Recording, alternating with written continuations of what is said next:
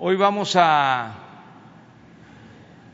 iniciar esta conferencia de prensa, la mañanera, con la cumbre de líderes sobre el cambio climático. Vamos a tener la transmisión inicial Vamos a escuchar al presidente Biden, a la vicepresidenta Kamala Harris. Va a continuar la cumbre, terminando el presidente, la vicepresidenta eh, nos va a representar en la cumbre Marcelo Ebrard, van a hablar otros jefes de Estado y cuando nos toque el turno vamos a dar nuestro mensaje en representación de México. Así va a ser la conferencia del día de hoy. Eh, terminando las intervenciones. Vamos a darle continuidad a la conferencia en los mismos términos, con el mismo formato, con la misma metodología que se aplica. Y vamos a exponer como tema del día de hoy lo del acuerdo que se eh, alcanzó con las empresas que recibieron los contratos de ocho reclusorios durante el gobierno de Felipe Calderón, cuando era el señor García Luna, secretario de Seguridad Pública. Ocho contratos onerosos que significaban pagar 16 mil millones de pesos al año a las empresas que eh, recibieron las concesiones para administrar estos ocho reclusorios. Ya se llegó a un acuerdo, van a haber ahorros importantes, considerables, y eso se va a explicar al pueblo de México cuando terminemos de escuchar las intervenciones del presidente Biden y de la vicepresidenta Harris. Vamos a estar pendientes, falta un minuto, les platico que me fue bien después de la vacuna.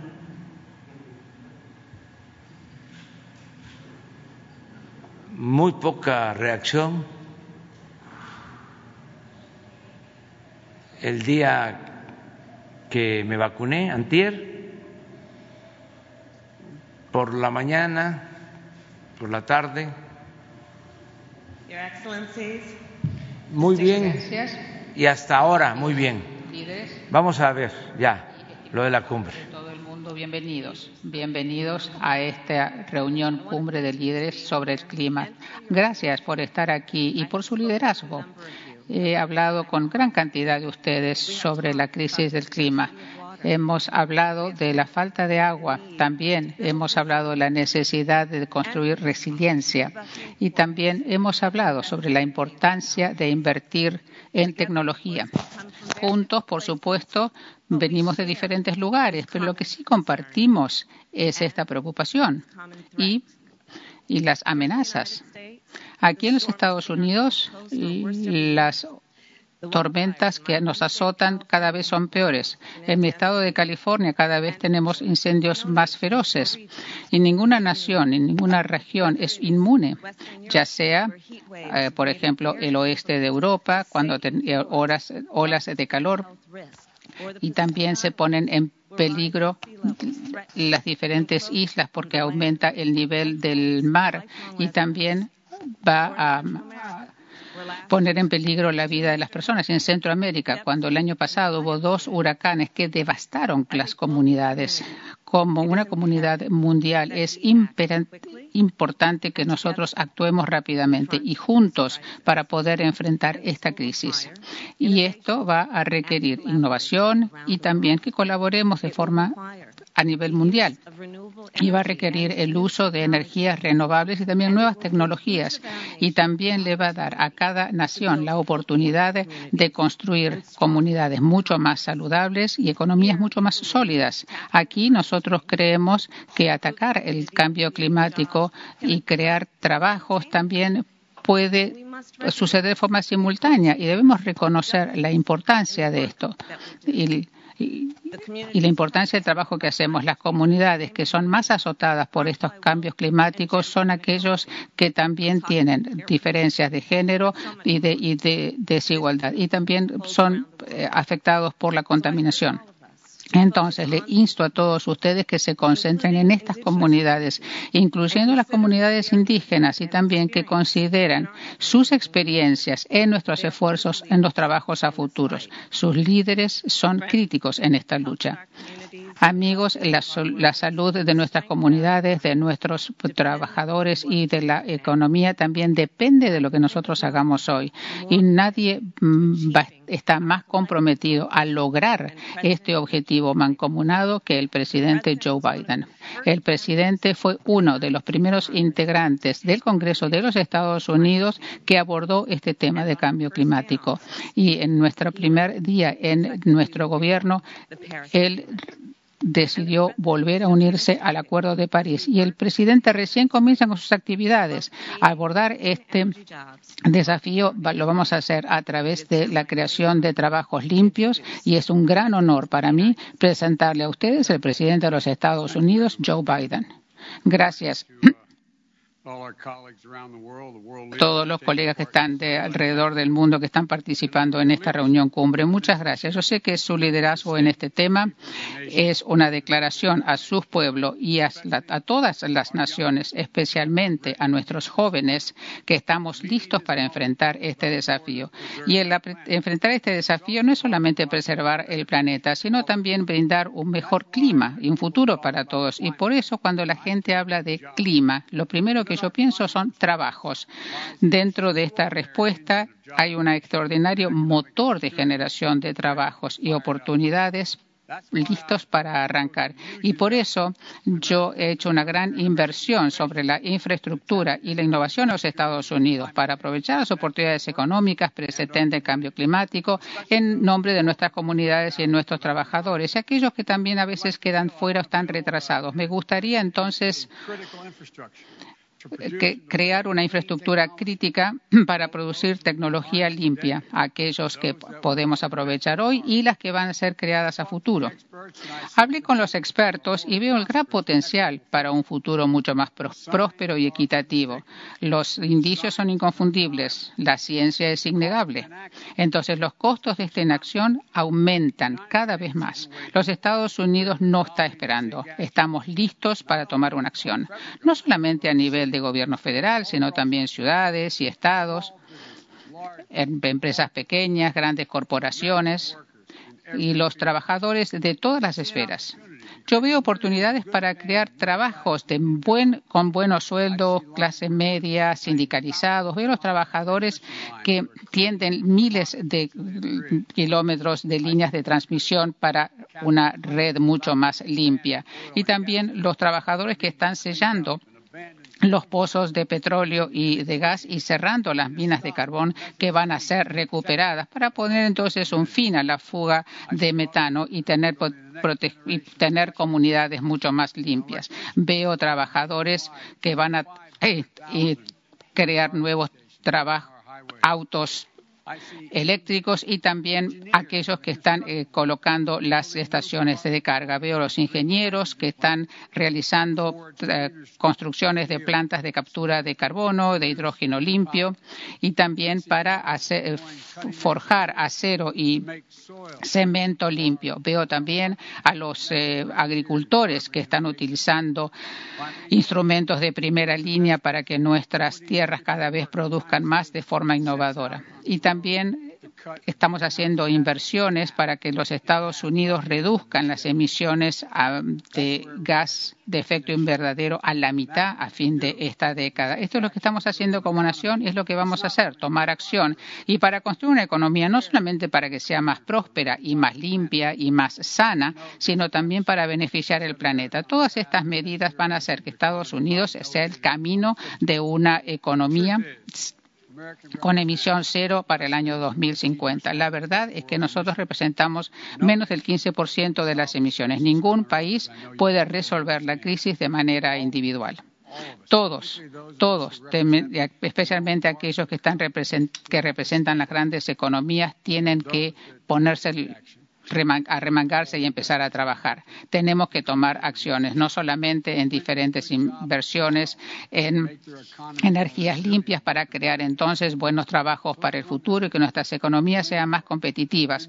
Entonces, corramos esta carrera, hagamos para que sea un futuro más sustentable, para poder superar las existencias de estas crisis. Entonces, no solamente esto es importante, sino que la ciencia nos está diciendo que esta década es una década clave esta es la década en que tenemos que tomar decisiones para poder evitar las graves consecuencias del cambio climático. Tenemos que lograr que la temperatura no aumente más de 1,5 grados Celsius o sea, 2,5 grados eh, Fahrenheit para poder entonces evitar los intensos eh, incendios, las inundaciones, las las olas de calor.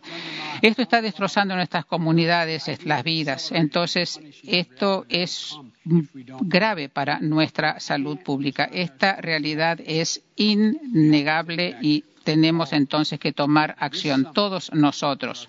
Esta reunión cumbre es nuestro primer paso a esta eh, ruta que, en la que embarcamos para la reunión de Glasgow en noviembre, en la reunión del cambio climático de Naciones Unidas para que nuestro mundo esté en el camino de un futuro próspero, seguro y sustentable. La salud depende de este, nuestro bienestar depende de esto. La fuerza de nuestra economía también depende de esto. Los países que toman decisiones ahora, entonces van a tener un buen futuro y van a tener los beneficios económicos. Eh, estamos aquí en esta reunión cumbre para hablar de qué es lo que cada uno de nosotros puede hacer y cuáles son las ambiciones de cada país para entonces poder crear trabajos con buenos sueldos para, para crear tecnología y para ayudar a los países vulnerables a que se adapten a estos cambios. Tenemos que movernos, movernos rápido en este desafío. Los, las, entonces, las decisiones que tomemos hoy antes de Glasgow van a asegurarnos un futuro brillante. tenemos que hacer ahora, tomar ahora las decisiones necesarias. Entonces, vamos a estar aquí de manera, lo que tenemos que hacer es crear trabajos de manera real y de manera metafórica también. Y eso puede ser su objetivo también. Esta es, un, es una obligación moral, es una obligación económica. Y tenemos que ver cuáles son las posibilidades extraordinarias. Nos queda poco tiempo, pero yo creo que lo podemos hacer y creo que sí lo vamos a hacer. Muchísimas gracias por participar en esta cumbre y muchas gracias a todas las comunidades por los compromisos que han hecho. Dios les bendiga a todos y quiero entonces ver cuál es el progreso que podemos hacer hoy y a futuro pero tenemos que hacerlo.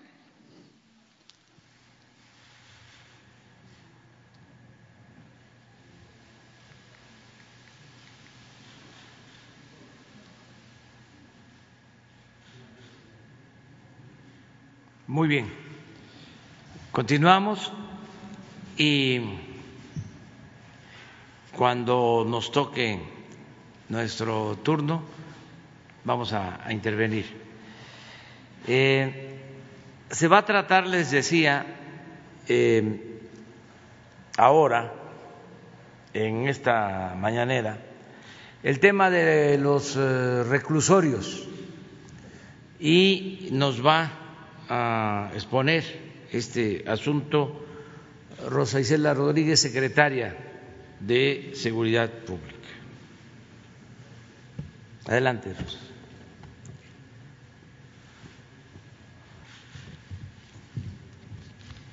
Con su permiso, señor presidente, muy buenos días a todas y todos, a los, al compañero José Ángel Ávila, él es el director eh, general, el comisionado de los penales federales.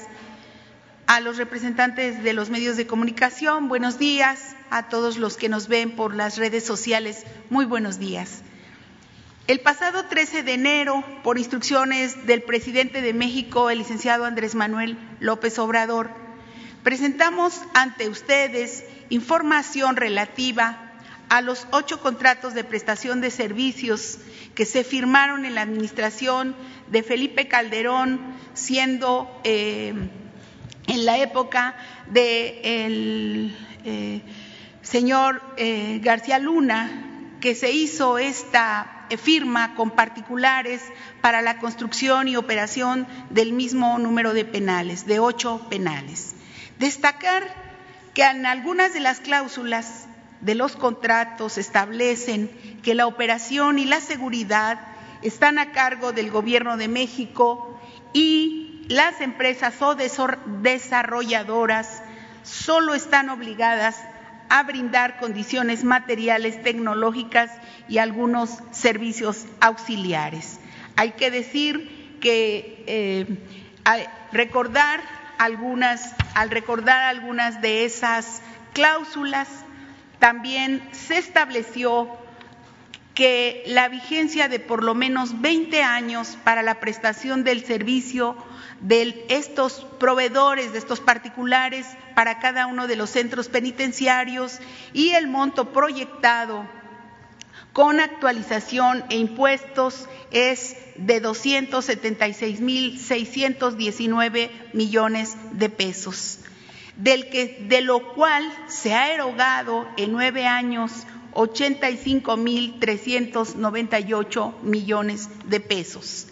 También eh, señalan este convenio, estos convenios, estos contratos, que los pagos realizados durante la vigencia de cada uno de los contratos se llevarán a cabo de manera mensual en su totalidad, con independencia del número de personas privadas de la libertad que lo ocupen. Es decir, si un penal tiene 100 personas, se paga lo mismo que si, que si tuviera 2.000 personas. El trato representaba un gasto para el pueblo de México equivalente, nosotros decimos, esa es una percepción de la Secretaría, este gasto representa un equivalente al hospedaje diario en un hotel de cinco estrellas o más para por el alojamiento, alimentación y la atención de cada interno. Por ejemplo, en 2020 el gasto es tan grande que de los 22.776 millones del presupuesto ejercidos por eh, prevención y readaptación social por esta comisión, 67.7% se fue en el pago de estos ocho contratos. El, casi el total, lo que significa pues esta privatización de estos servicios. Además, como se hizo de conocimiento en su momento, los contratos establecen que los inmuebles y sus instalaciones, una vez concluida su vigencia, siguen siendo propiedad del proveedor y no del Gobierno de México. Este fue uno de los principales puntos que se abordaron en las mesas de trabajo que el presidente nos instruyó tener junto con la Consejería Jurídica y con los prestadores de servicios para tratar los montos y cláusulas de los contratos y llegar a un acuerdo que revirtiera el grave daño ocasionado a la hacienda pública. Uno más de los asuntos a destacar fue, como decíamos, la capacidad instalada de cada centro penitenciario contra el número de personas privadas de la libertad que albergaban. Por ejemplo, aquí en el caso del femenil de Morelos se tiene un eh, número de personas, mujeres que están internas, de un total de 806 personas y, digamos, se paga lo mismo por 100 que por 200, que por 800 o por 2.000 personas. Entonces es uno de los casos que ahorita vamos a explicar. Y con cifras, al 31 de marzo eh, se tienen o se tenían 12.334 personas eh, privadas de su libertad, PPLs, aquí en estos eh, ocho penales, que es a los que dan servicios. Decir, pues, que hay casos en los que el porcentaje de ocupación es de 32%, como este del penal de Morelos, y no obstante se pagaba como si estuviera lleno al 100%. Y en el mejor de los casos la ocupación está por debajo del 80%. En promedio, el número de personas privadas de la libertad por centro penitenciario llega al 61%. Otro de los asuntos a destacar es el gasto anual por persona privada de la libertad. En, este, en esta gráfica se ve que varía entre los 944 mil y los 2 millones 388 mil pesos, es decir, 2.600 o 6.600 pesos por cada una de ellas. Aquí en esta gráfica se ve el gasto por PPL al año, que en promedio es de 1.408.000 y el gasto por PPL al mes, que es de 117.409 pesos, y el gasto promedio por PPL al día, que va de 3.913 pesos diarios, pero por ejemplo, en un penal de Sonora es el promedio de 2.640 y el femenil de Morelos de 6.634 por cada una de las personas internas en estos penales. Eh, aquí está el cuadro, no es lo mismo un costo que otro porque son diferentes los contratos, los costos y en eso hemos estado trabajando. Con base en estos datos, se trabajó intensamente en distintos momentos con eh, las empresas, con el apoyo eh, y la participación del licenciado José Ángel Ávila, el consejero jurídico Julio Scherer, priorizando el diálogo y el acuerdo con los empresarios titulares de los contratos con la finalidad de generar mejores condiciones de pago para el Estado mexicano. A manera de ejemplo, el monto que contractualmente debemos pagar a estas empresas. Este año es, como bien lo dice el presidente, casi de 16 mil millones de pesos. Y gracias a los acuerdos establecidos que se formalizarán en breve, se llevará a cabo el pago de 13.543 millones, lo que significa que tendremos una reducción de 2.390 millones de pesos anuales en este año de 2021.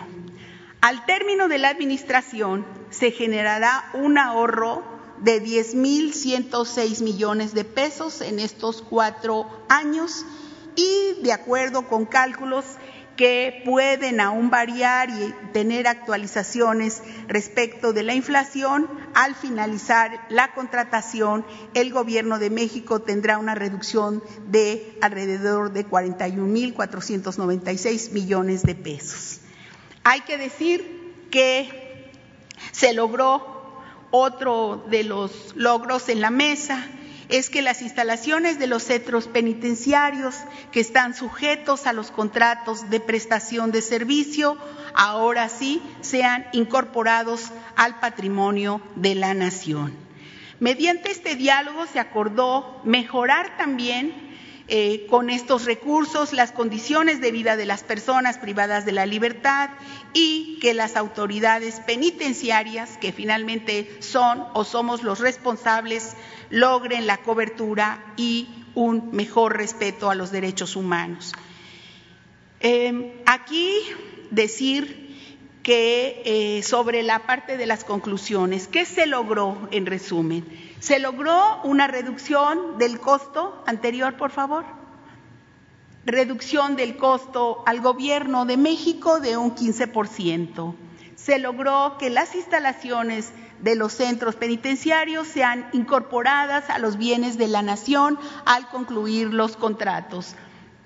También se acordó hacer una revisión permanente de la calidad y el cumplimiento de las obligaciones del contrato, así como que eh, se busque siempre con las autoridades penitenciarias en los servicios el respeto a los derechos humanos de las personas privadas de la libertad y así se logra un daño irreversible a la hacienda pública y al patrimonio de los mexicanos y las mexicanas.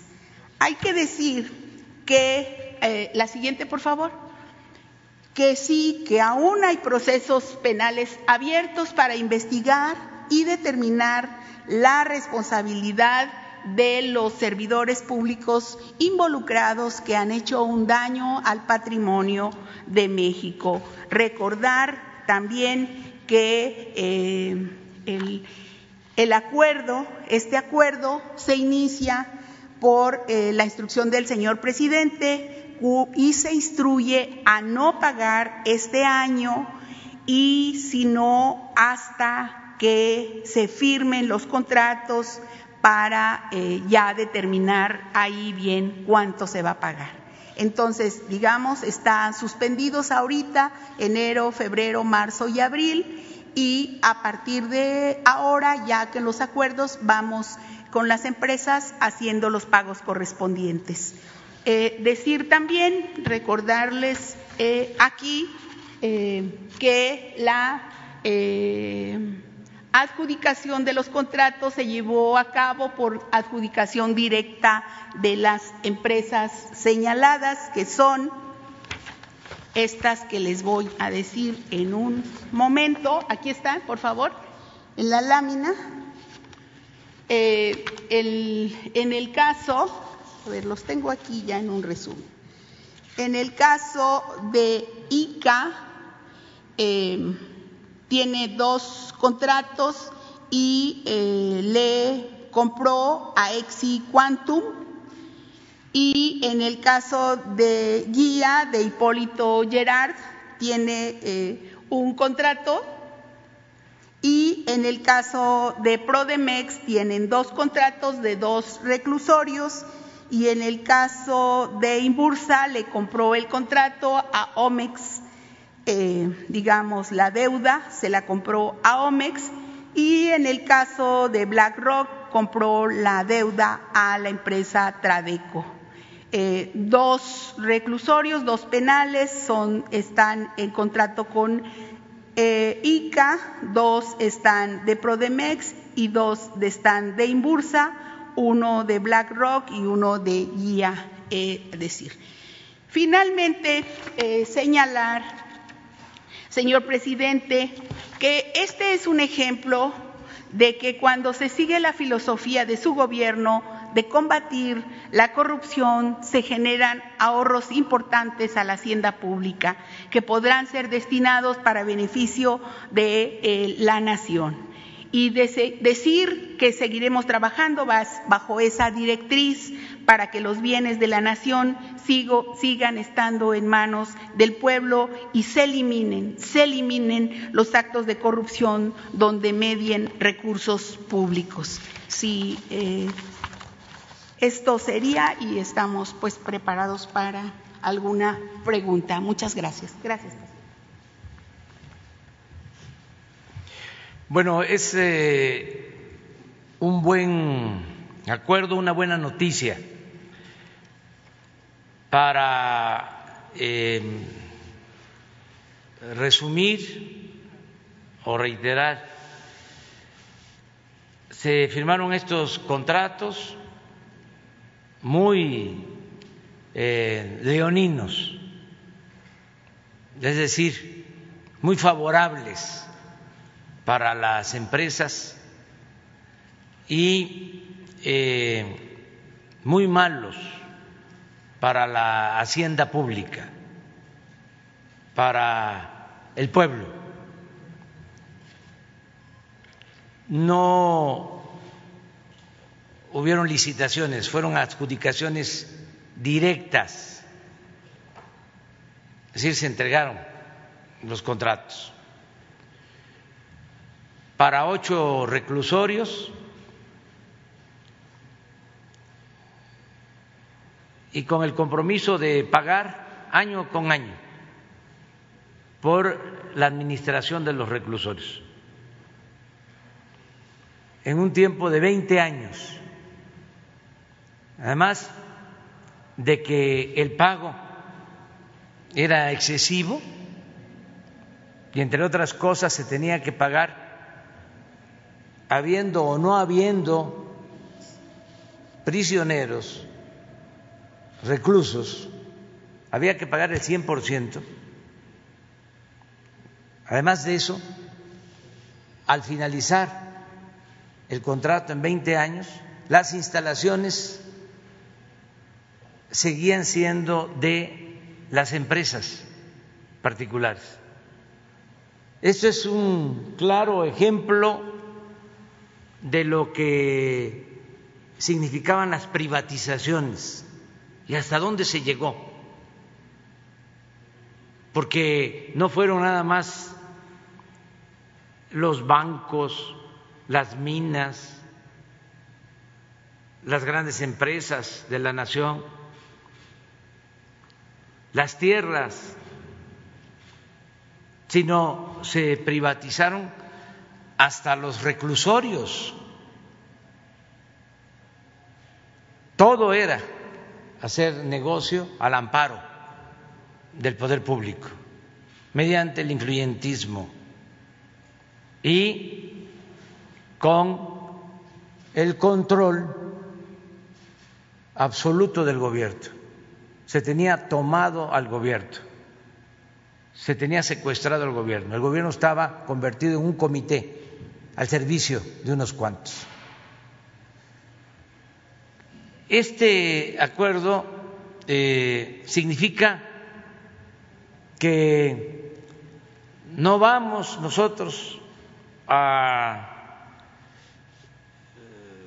deshacer contratos, a incumplir con contratos de otros tiempos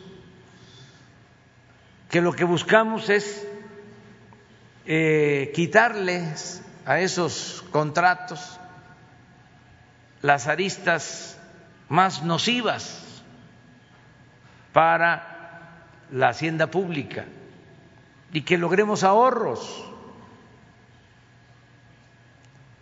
Se habló con los empresarios y han aceptado una disminución del 15%. Esto representa que nos vamos a ahorrar alrededor de 2.300, 2.500 millones de pesos por año.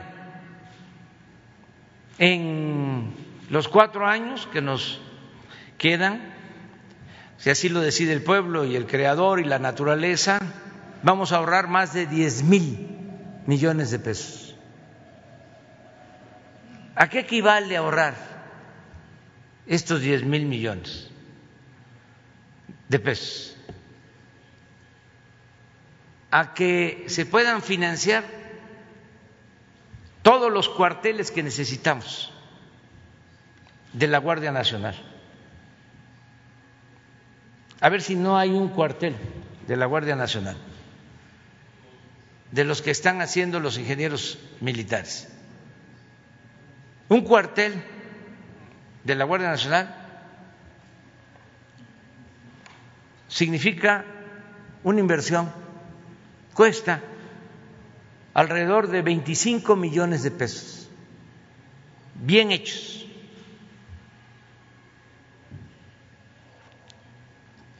de calidad, porque se hacen eh, con profesionalismo y no hay corrupción. 25 millones de pesos. Ya llevamos más de 160 cuarteles terminados. Lo que vamos a ahorrar este año por no pagar lo que estaba escrito en los contratos de los reclusorios va a significar poder financiar casi 100 cuarteles. Y en los cuatro años, pues nos va a alcanzar como para cerca de 400 cuarteles de la Guardia Nacional. Miren, a ver si hay otras fotos. Esto cuesta 25 millones. Claro, hecho por los ingenieros militares. Si se hiciera con el sistema de corrupción anterior, eso eh, lo cobrarían en 100 millones y no lo terminarían. Un cuartel de esto se construye en seis meses. Estamos hablando de una hectárea, diez mil metros cuadrados. Tiene barda, tiene sistemas de seguridad, de vigilancia, desde luego dormitorios,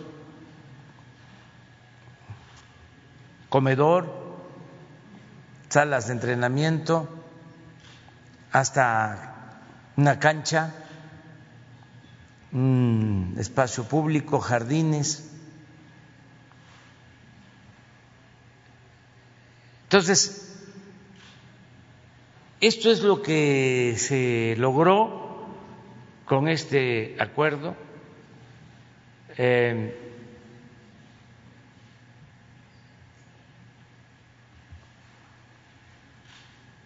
hace dos días recuperamos 216 millones de dólares. Ahora eh, estamos recuperando un poco más, estamos recuperando como 500 millones de dólares. Lo que comentó aquí Rosa Isela es muy importante. Cuando no hay corrupción, el presupuesto rinde, alcanza. También es eh, conveniente subrayar de que cuando se terminen los contratos, ya las instalaciones pasan a dominio público.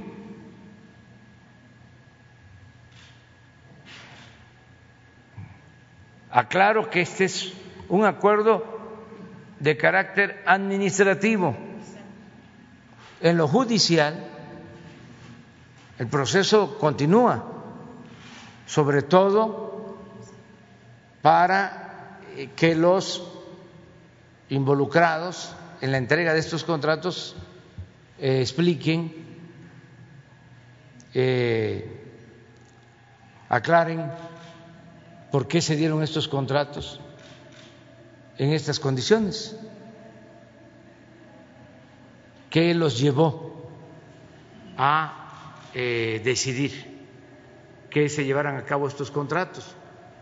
Saben que hasta ahora se están eh, ocupando los reclusorios, porque cuando llegamos teníamos una ocupación del 30%, pero había que pagar el 100%, como si estuviesen llenos.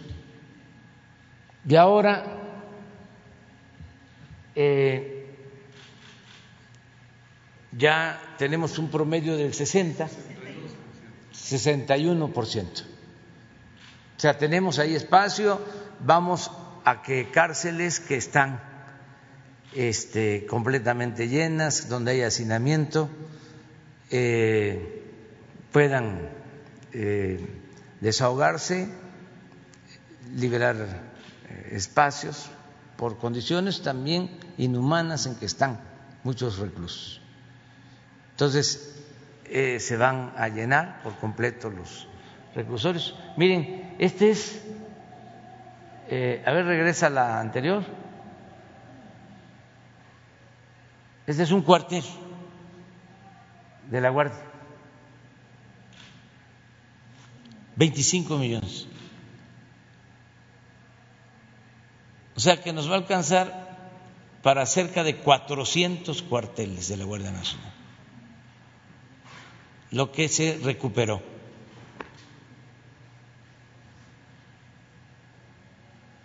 Muy bien. Entonces vamos a preguntas. Adelante. Y luego, ustedes dos. Y luego dos compañeras, allá, dos mujeres. Presidente, muy buenos días, Miguel Velázquez. Ay, la compañera que quedó pendiente. Presidente, muy buenos días, Miguel Velázquez del periódico Publimetro. Eh, rápidamente, presidente, eh, ¿qué compromisos va a hacer el gobierno de México en la cumbre eh, climática que ya está eh, en este momento? Eh, ¿Qué compromisos concretos va a realizar su gobierno, presidente? Bueno, eh, en un momento más, cuando nos corresponda, aquí vamos a dar a conocer la propuesta del Gobierno de México, si te parece. ¿Alguna cifra en cuanto a la reducción de gases de efecto invernadero? No voy a adelantar nada hasta que este, nos toque el turno. Presidente, y sobre este tema rápidamente, eh, ¿existen algunas otras dependencias en donde se están investigando contratos similares como los que se dan a conocer hoy? Sí, en todas. Gracias. Hospitales, eh, en concesiones de carreteras, autopistas, desde luego en los contratos que se dieron en la industria eléctrica, en Pemex, en todo. Entonces, es eh, lograr recuperar lo más que se pueda. La política es, a ver, si hay un juicio eh, penal, un proceso penal, se afectó a la hacienda pública, lo primero es repara el daño, regresa lo que eh, injustamente obtuviste, ilegalmente obtuviste, por soborno, por influyentismo, por moches, como haya sido. Ahora sí que como diría el clásico, haya sido como haya sido. Devuelve y el Ministerio Público y ya el juez se hace cargo de tu asunto, pero devuelve. Porque este, habían casos antes donde eh, se acusaba de corrupción, se pasaban un tiempo en la cárcel y se les devolvía todo.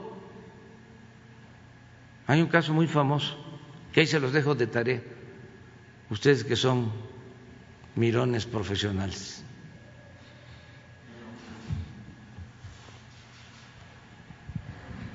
Sí, eh, buenos días, señor presidente. Demián Duarte del canal Sonora Power de YouTube. Eh, aprovechando la presencia de la secretaria de Seguridad Pública eh, y derivado del análisis de, de los números que presenta ayer en su informe eh, nacional de seguridad, eh, me llamaron la atención dos eh, detalles, ¿no? Este, que tienen que ver con el recrudecimiento, a mi juicio, de la violencia durante el mes de, de marzo. uno en particular es el incremento muy notorio del número de feminicidios, este, que saltaron hasta 96 en ese mes, es un aumento del 35% respecto al mes de febrero. Eh, un dato que ya dábamos, pues que estaba aplanándose la curva, por ponerlo en términos técnicos. Este, y en el otro caso también hay poco más de 300 homicidios adicionales respecto a lo que es el mes de febrero. Yo sé que la secretaria hizo un comparativo respecto al trimestre del año anterior, este, sin embargo, respecto al mes inmediato anterior, sí los datos aparecen eh, como preocupantes. Preguntar eh, si se tiene alguna razón eh, de este recrudecimiento de los índices de violencia, secretaria. Eh, y bueno, eh, usted sabe, yo vengo de Sonora, muy en particular, llama la atención el caso de Cajeme, ¿no? Es una ciudad muy pequeña, Cajeme, en el sur de mi estado, que tiene más homicidios que una zona urbana como Guadalajara, por ejemplo, ¿no? Entonces, preguntar, bueno, ¿qué se está haciendo en ese sentido para tratar de aplacar esta situación que sí, obviamente, pues nos preocupa de nueva cuenta? Y tengo otro, otro tema, señor presidente. Sí, en el primer caso, respecto a la primera pregunta, todos los días trabajamos no solamente el Gabinete de Seguridad Nacional, sino todas las mesas de paz, que son 32 estatales, encabezadas por los gobernadores, y también las mesas regionales, que son 266 y que se instalan aproximadamente 200 de lunes a viernes diariamente. Las otras 66 confluyen en las 200 en tanto se instalan eh, estas que faltan. Decirles que todos los días, a lo largo y a lo ancho del territorio nacional, en cada una de las zonas, se llevan a cabo gabinetes de seguridad en donde se analiza la conflictiva de la zona y eh, se investiga y se atiende por parte de toda la coordinación eh, de ese territorio. ¿Quiénes están de responsables? Las autoridades federales y las autoridades locales, cada una en el ámbito de su competencia en los delitos del fuero común y del fuero federal. ¿Qué le diría en resumen? Que se aplican las eh, eh, estrategias no solamente de presencia de las fuerzas armadas, sino también el trabajo de inteligencia y de investigación que corresponde a las fiscalías estatales en todo el país. Es decir, que no puedo decir eh, absolutamente que ninguno de los casos se dejen de atender.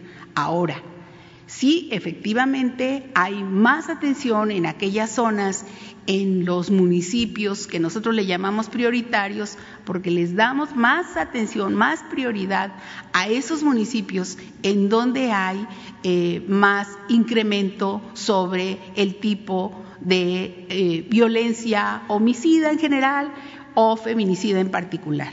En primer lugar, sobre las cuestiones de los 15 municipios, decirles que la estrategia camina en el caso de 10 de los municipios ha tenido eh, decrementos, como lo informamos ayer. Y en el caso de 5, aún nos falta eh, trabajar más, eh, poner otras estrategias, quizá aumentar más presencia. Veremos cada caso en particular. Y efectivamente, por lo que eh, menciona del caso de Cajeme específicamente, está dentro de los 15 municipios prioritarios. Y si en estos días este, el señor presidente nos permite, podemos decirles ya eh, cómo se está trabajando, digamos, ya en las colonias, eh, y con, también con el trabajo de ver las causas sociales. Estamos eh, trabajando con eh, la Secretaría de Bienestar y con otras secretarías también para hacer no solamente la parte de la investigación y de la eh, procuración de justicia y, todo lo que tenemos que hacer para prevenir los crímenes, sino también ver las causas con los programas sociales. Y eh, estamos viendo que da resultados. Entonces, eh, no en algunas zonas como quisiéramos que fuera inmediatamente, pero sí la apuesta es correcta. Sí a la paz y no a la guerra. Y vamos a ir avanzando. Muchas gracias. Eh, señor presidente, eh, hay un par de hechos eh, notorios que han ocurrido en el, en el ámbito legislativo en, estos días. Uno muy importante, usted impulsó y se comprometió con la reforma a las leyes, porque es un conjunto de ocho leyes al final de cuentas que regulan este tema del outsourcing. y de hecho, mi reconocimiento y felicidades por el logro, me parece que es muy importante para el tema de la justicia laboral. Sin embargo, en este aspecto hay un detalle sobre el que quiero yo llamar su atención. Derivado de la mesa de negociación que se estableció aquí en Palacio, hay un tema en donde eh, los patrones eh, plantearon la perspectiva de que se topara en tres meses el tema del reparto de utilidades. Y es probable que en todo el país sea común que las utilidades jamás rebasen lo que tiene que ver con la percepción de tres meses de un trabajador pero como siempre en Sonora pues tenemos una situación bastante especial y esta refiere a las empresas mineras, eh, en particular las empresas de Grupo México, de Grupo Peñoles, este, incluso de Grupo Carso, este, que están presentes en mi estado. Y es que los trabajadores de estas minas, normalmente cuando llega el reparto de utilidades, es el día que más están esperando en el año. Me explico, ellos reciben eh, utilidades equivalentes a 500 mil pesos este, cuando su sueldo normalmente pues es de entre 12 a 18 mil pesos, es decir, es una compensación bastante jugosa. Hay mucha preocupación entre los trabajadores mineros respecto al impacto que esto pueda tener, este acuerdo que deriva precisamente de las reformas al, tema del outsourcing, al respecto de sus ingresos. Eh, yo sé que la ley este, que fue aprobada antier en el Senado pues ya está en su escritorio para ser promulgada y me importaba mucho pues llamarle la atención sobre este tema porque son miles de trabajadores en Sonora que dependen precisamente del sector minero. Y bueno, ya que estoy en el ámbito legislativo, señor presidente, eh, usted acaba de promulgar la Ley General de Educación Superior, este, un asunto que tratamos aquí el pasado mes de enero, este, el 4 de enero para ser precisos, este, lo abordamos. Usted hizo un compromiso público este, al respecto de que no se iba a permitir este, que una oligarquía tomara control este, de las universidades públicas, este, que, eh, bueno, que al final de cuentas usted ha reiterado el tema del acceso universal a la educación, que sea además pública y gratuita. Eh, me temo, señor presidente, que la ley promulgada eh, contiene muchos elementos que contravienen este, los criterios, preceptos que usted ha impulsado este, como parte del proyecto de la Cuarta Transformación señor presidente, y me han contactado grupos de estudiantes, eh, grupos de académicos, eh, no nada más de la Universidad de Sonora, en donde por cierto hay algunos asuntos que están ocurriendo, sino también de la UABC, de la UAM, de la UNAM, eh, de la Universidad de Sinaloa, de la Universidad de Guadalajara, que levantan la voz y poco a poco esto se convierte en un clamor generalizado porque no están de acuerdo con el contenido de la Ley General de Educación. Le solicitan su intervención, señor presidente. Muy bien. Mira, el primer tema eh, es eh, muy importante, eh, los dos, pero este especial, el del reparto de utilidades de los trabajadores. Es tan importante que mañana vamos a explicar lo que se logró con las leyes, porque son ocho eh, leyes que se reformaron para eh, evitar el outsourcing, la subcontratación que se utilizaba para perjudicar a los trabajadores. Es un gran logro laboral. Ya no va a haber esta subcontratación, ¿Se acuerdan ustedes que contrataban a los trabajadores eh, por un tiempo determinado? Los eh, cesaban, los eh, despedían, no les reconocían prestaciones y los volvían a contratar. Lo que pasaba en diciembre de que para no pagar aguinaldos, de repente se perdían 300 hasta 400 mil empleos formales eh, de los inscritos en el Seguro Social. ¿Por qué establecieron ese mecanismo injusto de la subcontratación? Esto durante el periodo neoliberal. Ya eso eh, se está resolviendo con estas modificaciones legales. Fue un compromiso que hicimos y ya este, eh, con esta nueva reforma se termina la subcontratación. Fue un acuerdo al que llegamos con representantes del sector obrero y con representantes del sector empresarial. Fue muy importante este acuerdo. Nos llevó seis meses de diálogo, de debate, para lograr consensos. Eh, por eso todas estas reformas se aprobaron con mayoría de votos en el Congreso, eh, casi por unanimidad y ya nada más corresponde eh, al Ejecutivo publicarlas para que empiecen a entrar en vigor. Eh, los empresarios también plantearon de que era necesario ya resolver sobre lo del reparto de utilidades, que estaba eh, ambiguo, es un derecho mm, de los trabajadores, pero no estaba regulado entonces, eh, se afectaba también a los trabajadores, porque la mayoría de los trabajadores no recibía reparto de utilidades o recibía muy poco de reparto de eh, utilidades, 10, 20 días de reparto de utilidades. Ahora se logró que como mínimo sean 90 días de reparto de utilidades. Es un gran avance que el promedio sea 90 días. Pero en efecto, habían trabajadores como los mineros que reciben más de 90 días, lo que tú estás planteando. ¿Qué le digo a los mineros, a los trabajadores mineros? De que ellos no van a ser afectados, porque en estos casos, lo establece la ley, se va a seguir contemplando el mismo procedimiento si rebasan los 90 días. O sea, no aplica para eso.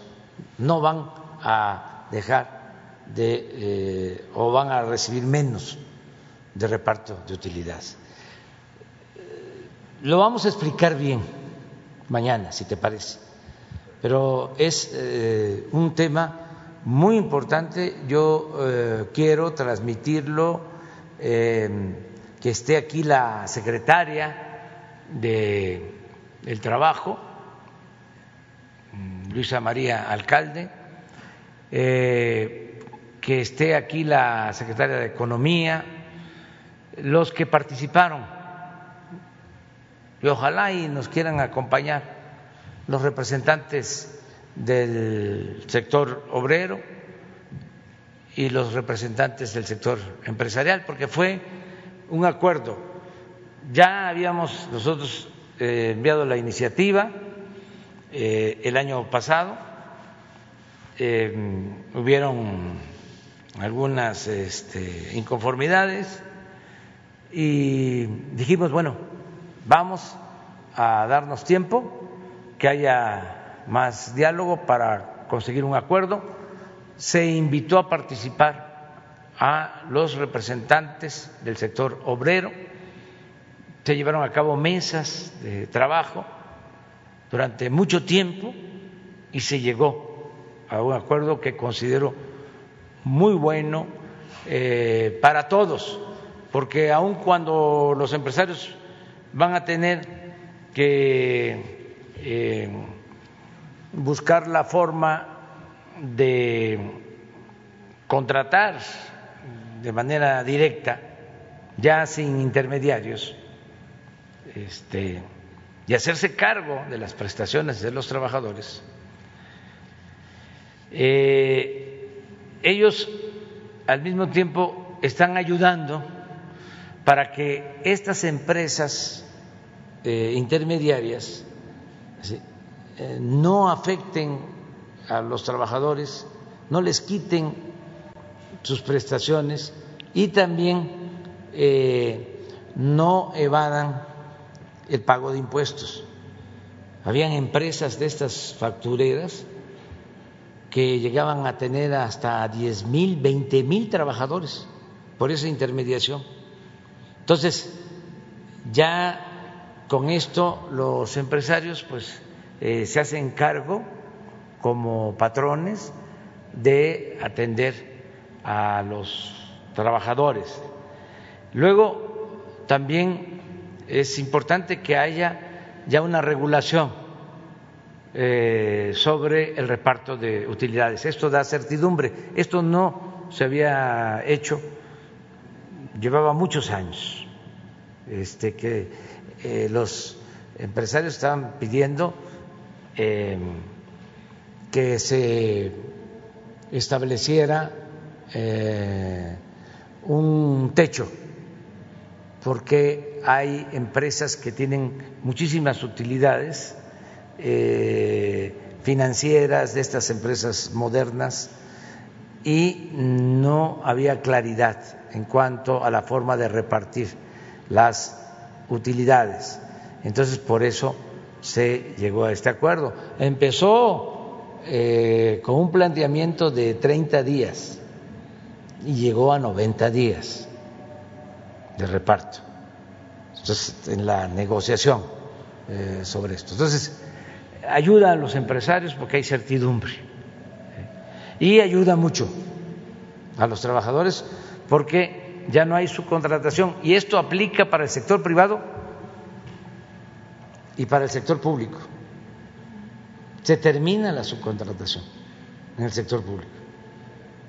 Es eh, algo también eh, inédito, importante.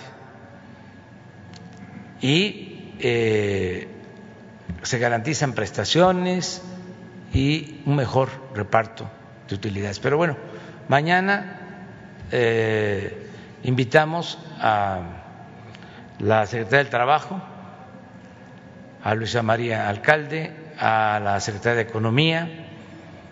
Eh, si nos acompañan, estoy haciendo la invitación abierta, los representantes del sector empresarial que participaron, que ayudaron mucho, y los representantes del sector obrero, que también ayudaron, que hubo un acuerdo general. Acerca de la reforma a la ley de educación superior, pues yo pienso que también convendría más adelante que se hiciera una exposición aquí sobre las características de la ley, si te parece. Lo hacemos. Cómo no, señor presidente. Es muy importante la respuesta que usted ofrece porque sí se generó una fuerte incertidumbre, particular en Cananea. Usted conoce Cananea, Nacosari, pues son eh, comunidades que viven de la minería y los trabajadores naturalmente que dependen de estas utilidades para compensar, digamos, este, lo que es eh, sus ingresos.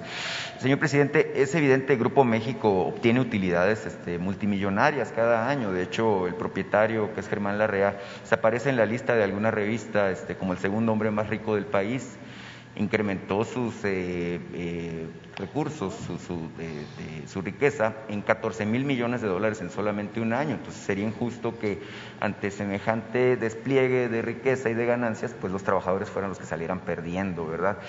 En este tema de Grupo México está pendiente desde hace meses de que usted estaba convaleciente, por cierto, de coronavirus. Eh, le traje este tema a la Secretaría de Gobernación. Es un compromiso de que se iba a presentar eh, de parte de la Secretaria de Medio Ambiente, eh, Luisa María Albores, el informe relativo a lo que pasó con el río Sonora, la remediación y el destino que tuvo el famoso fideicomiso que mal versó, de acuerdo a la información que yo tengo, este señor que se llama Rodolfo Lacita Mayo.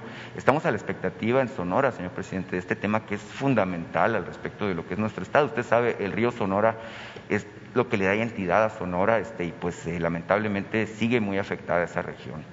Sí, vamos a pedirle a la Secretaria de Medio Ambiente que nos informe y también hacemos el compromiso de que aquí se dé a conocer sobre ese dictamen, sobre el fideicomiso, los recursos, lo que se entregó, lo que está pendiente, todo, un informe completo, si te parece.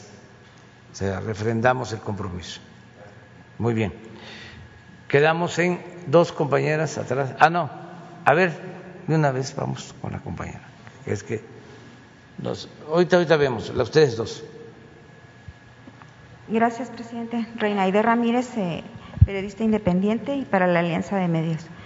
Bueno, el primer tema, si este se trata de una, hay en, en Sonora, hay un, un grupo de alrededor de 300, al menos 300 eh, enfermeras y personal médico que el día 12 de abril recibieron una, una un memorándum o una carta que se rescinde su contrato para el que fueron contratados. Este personal es, el que usted llamó el 4 de, de abril del año pasado, usted hizo un llamado a los médicos y a las enfermeras para que se apuntaran y ayudaran a combatir el COVID.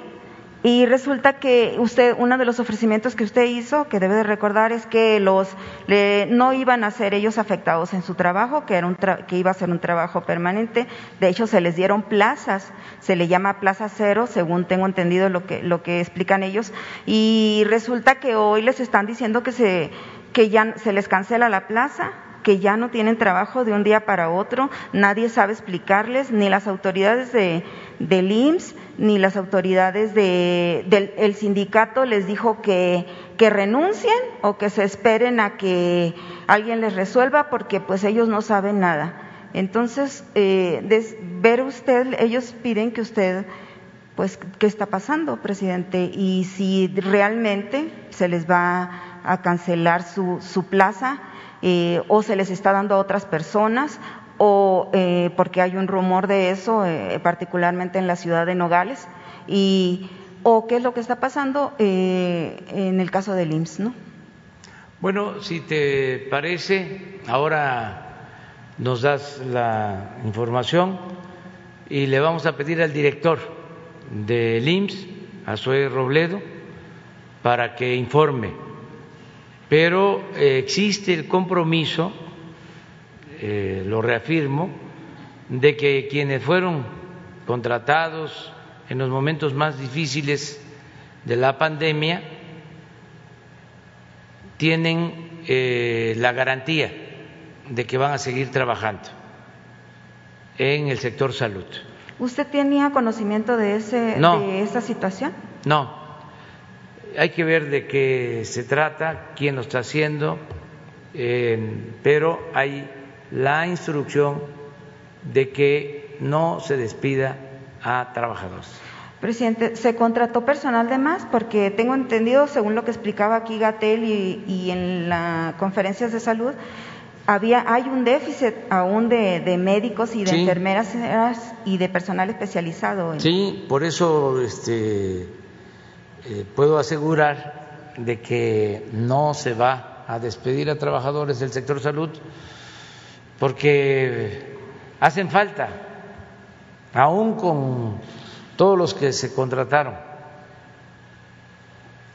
¿O hace falta recurso, presidente? No, hace falta trabajadores ahora, porque no olvidemos este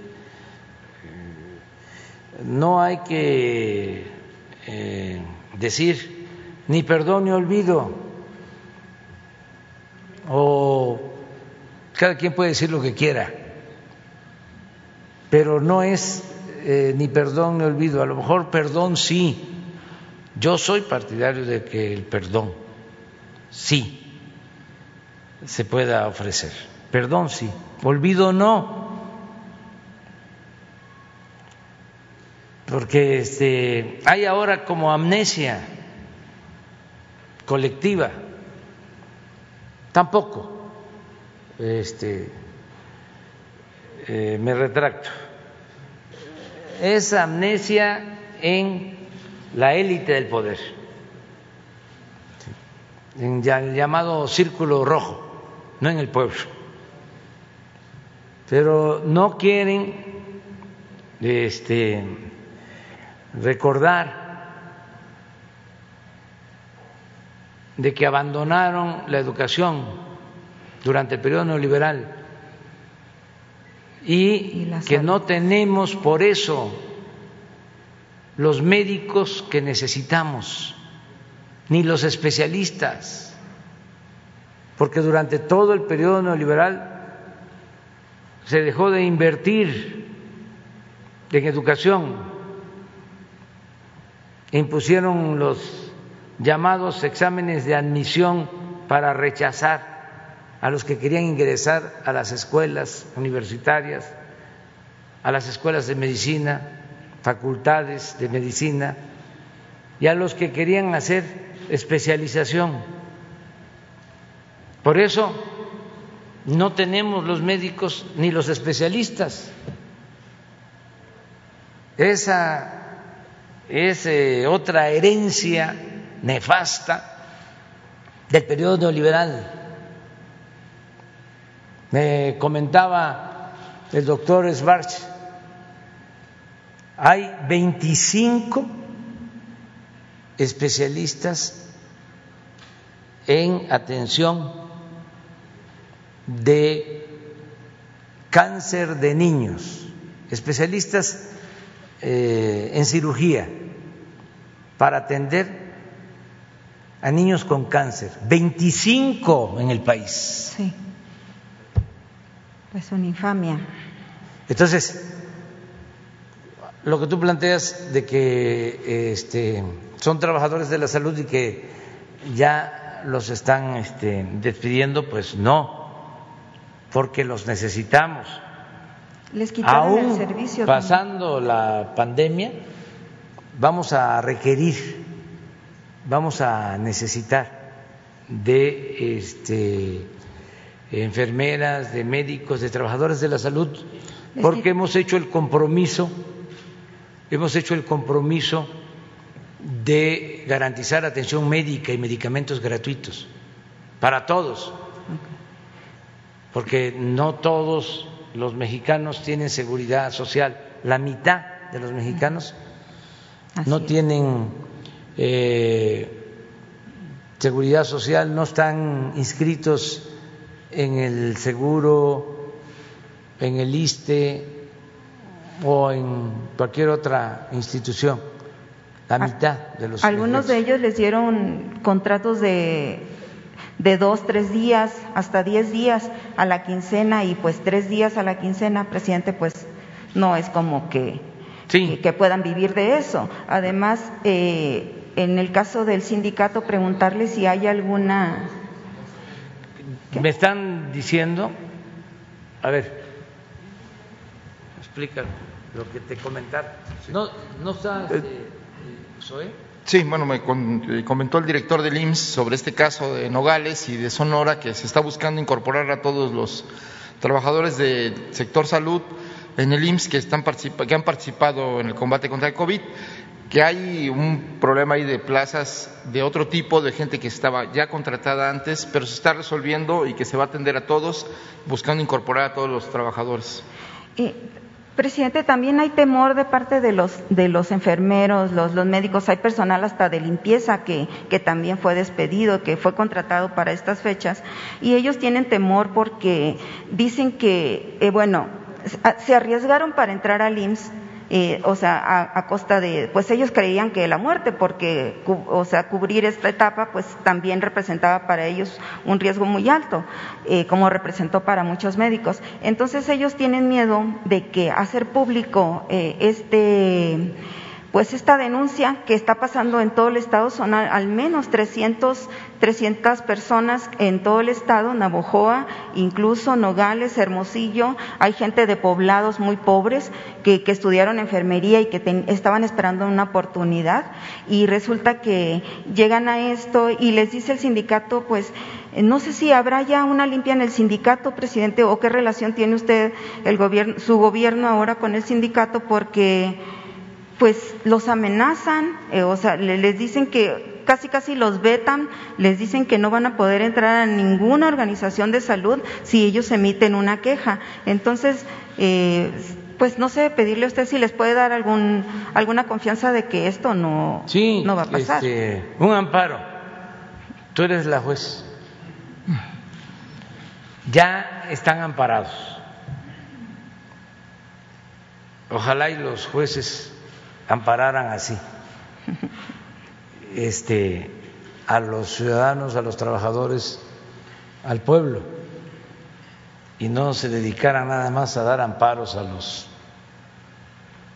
machuchones. Así es. Ya están eh, amparados. Eh, la relación con los dirigentes sindicales del sector salud es buena.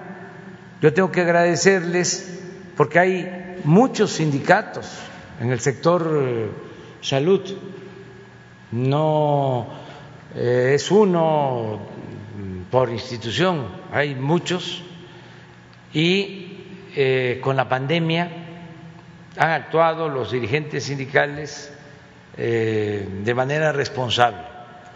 Tengo que agradecerles eso.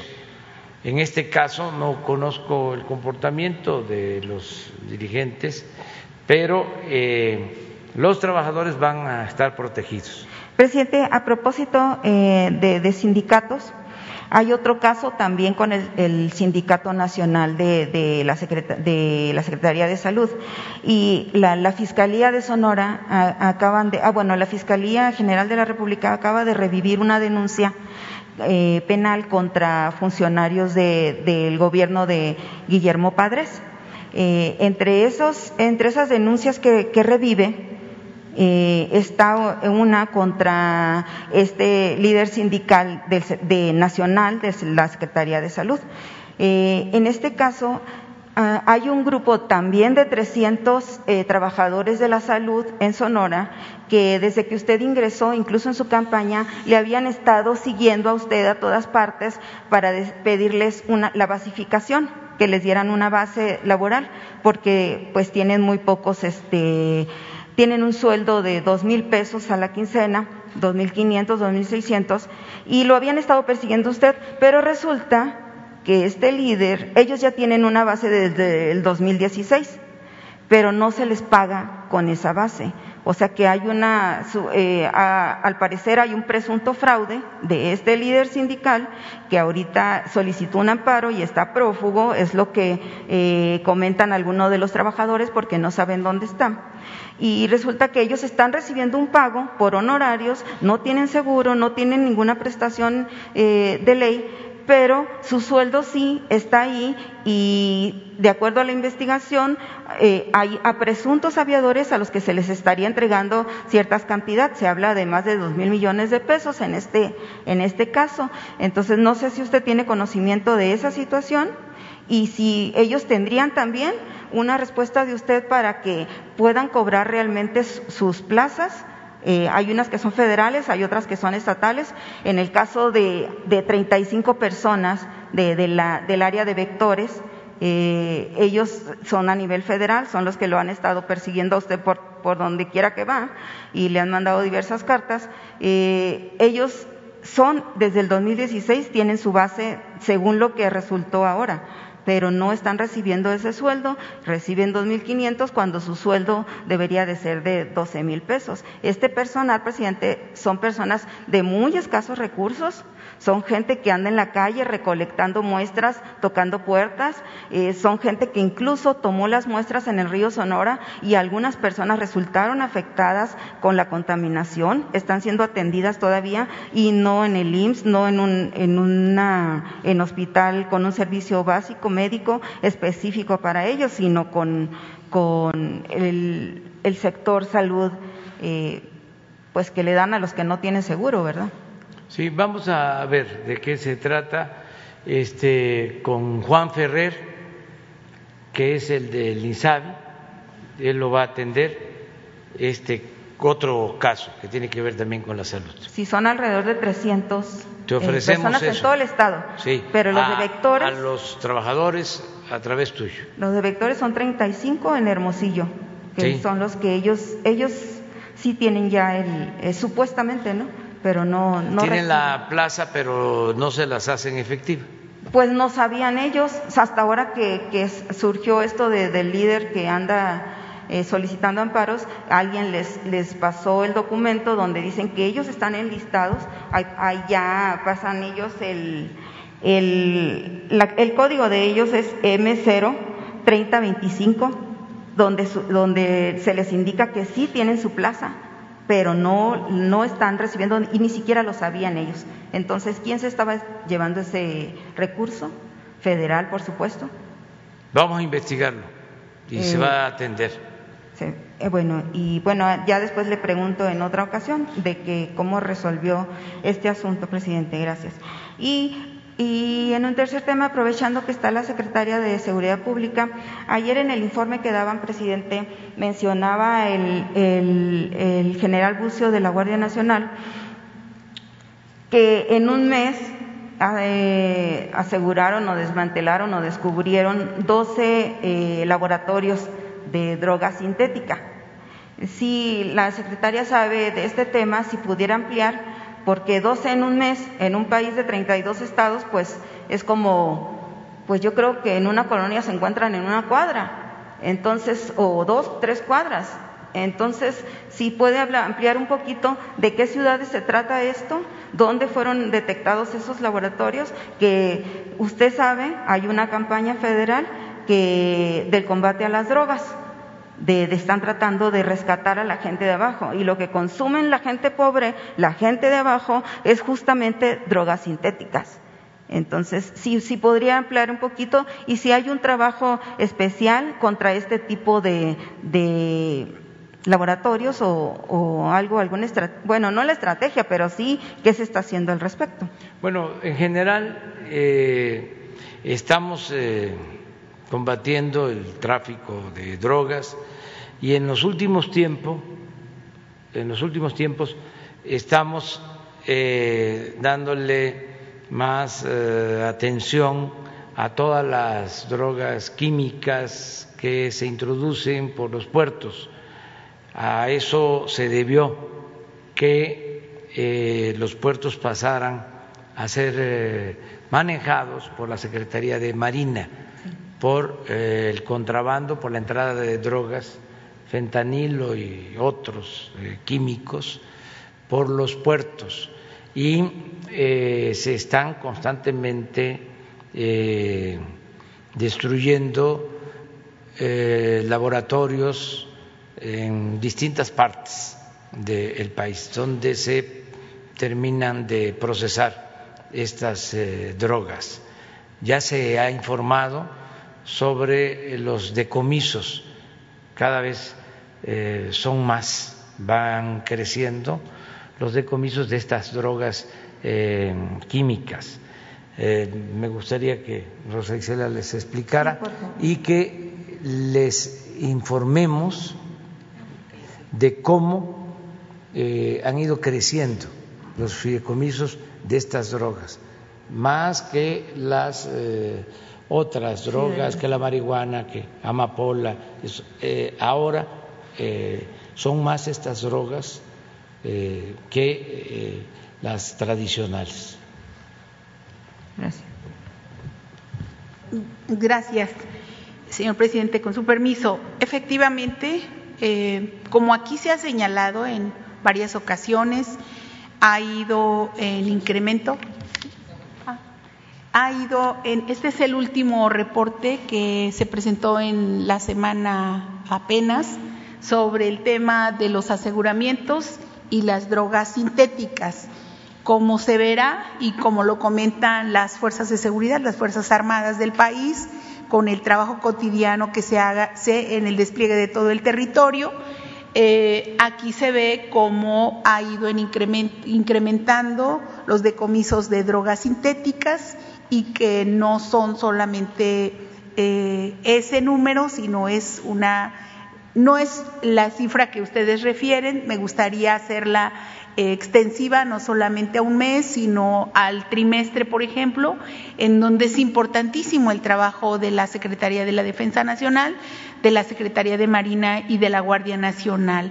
Esto solamente es un periodo este, eh, breve, pero me gustaría eh, presentarla estado por estado y entregar la documentación que se comenta diariamente en este, estos lugares porque digo en los en todas las mesas de paz del país y, y evidentemente se comentan solamente los más importantes decomisos ah. que se hacen en todo el país entonces eh, yo comprometerme más bien a darles una lista de los más importantes decomisos que aquí ha presentado muy bien el, el general secretario eh, Luis Crescencio Sandoval eh, así como el secretario de Marina y también eh, lo resumen todo, eh, se divide el informe para que se presente esto, pero me gustaría detallarlo. ¿Ese 12 entonces es de, sí corresponde a un mes o...?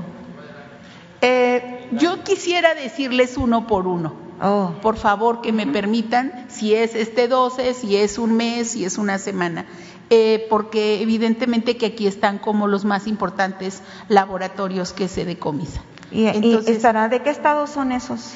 Um, yo no los conozco hoy de memoria, pero por eso me comprometo a ah, darle uno por uno de los decomisos, en dónde fue, en qué entidad, etcétera, como no aparece hoy eh, esta información. Y secretaria. Pero diariamente en el gabinete de seguridad se habla de los decomisos que se hacen eh, en todas las entidades, digo, en algunas entidades más, pero a lo largo y a lo ancho del país y también por eh, mar, no solamente por tierra. ¿Hay, ¿Hay, alguna estrategia en el caso de, combatir el, eh, a los que, o sea, distribuyen droga en las colonias, que es donde mayor consumo hay de personas y donde más se afectan las clases o la gente de escasos recursos. Sí existe y se hace en conjunto con las entidades y con las autoridades estatales. Claro que sí.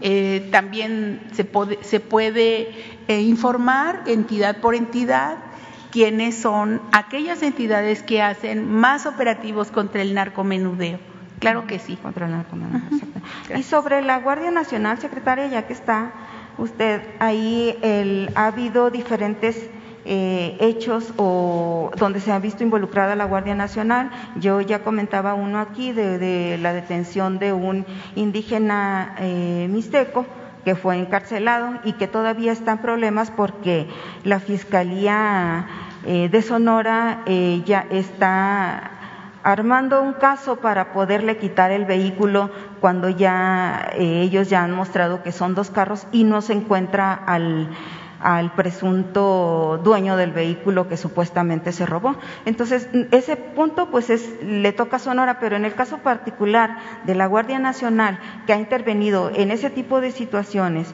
y ha habido, mencionaban por aquí también que hubo un Guardia Nacional que también golpeó a, su esposa. Entonces, se han visto involucrados en diversos hechos así eh, cotidianos con, y en, en agresiones a, a los ciudadanos ¿Qué se está haciendo ahí? Si, ha habido algunas sanciones y si también hay una se les está llamando o se les está capacitando, de qué manera se les ha capacitado a ellos para que tengan un trato, eh, pues no de militares, con, con, la gente. Sí, lo que informa el general Rodríguez Bucio es eh, una información muy precisa de, lo, de la pregunta que usted hace el día de hoy. En primer lugar, efectivamente, la Guardia Nacional está en constante capacitación em, de todos los elementos, tienen que acudir permanentemente a todo tipo de cursos en diversas materias, dado que es una institución muy joven, está cumpliendo alrededor de dos años con un esfuerzo extraordinario del eh, gobierno de México, del presidente Andrés Manuel López Obrador para la creación de esta gran fuerza. Y decir que en ella han participado con la aprobación de todas las fuerzas políticas en el país. Y decir también que independientemente de la capacitación que se haga, la filosofía que están teniendo para la atención eh, a la población es muy buena, es de excelencia.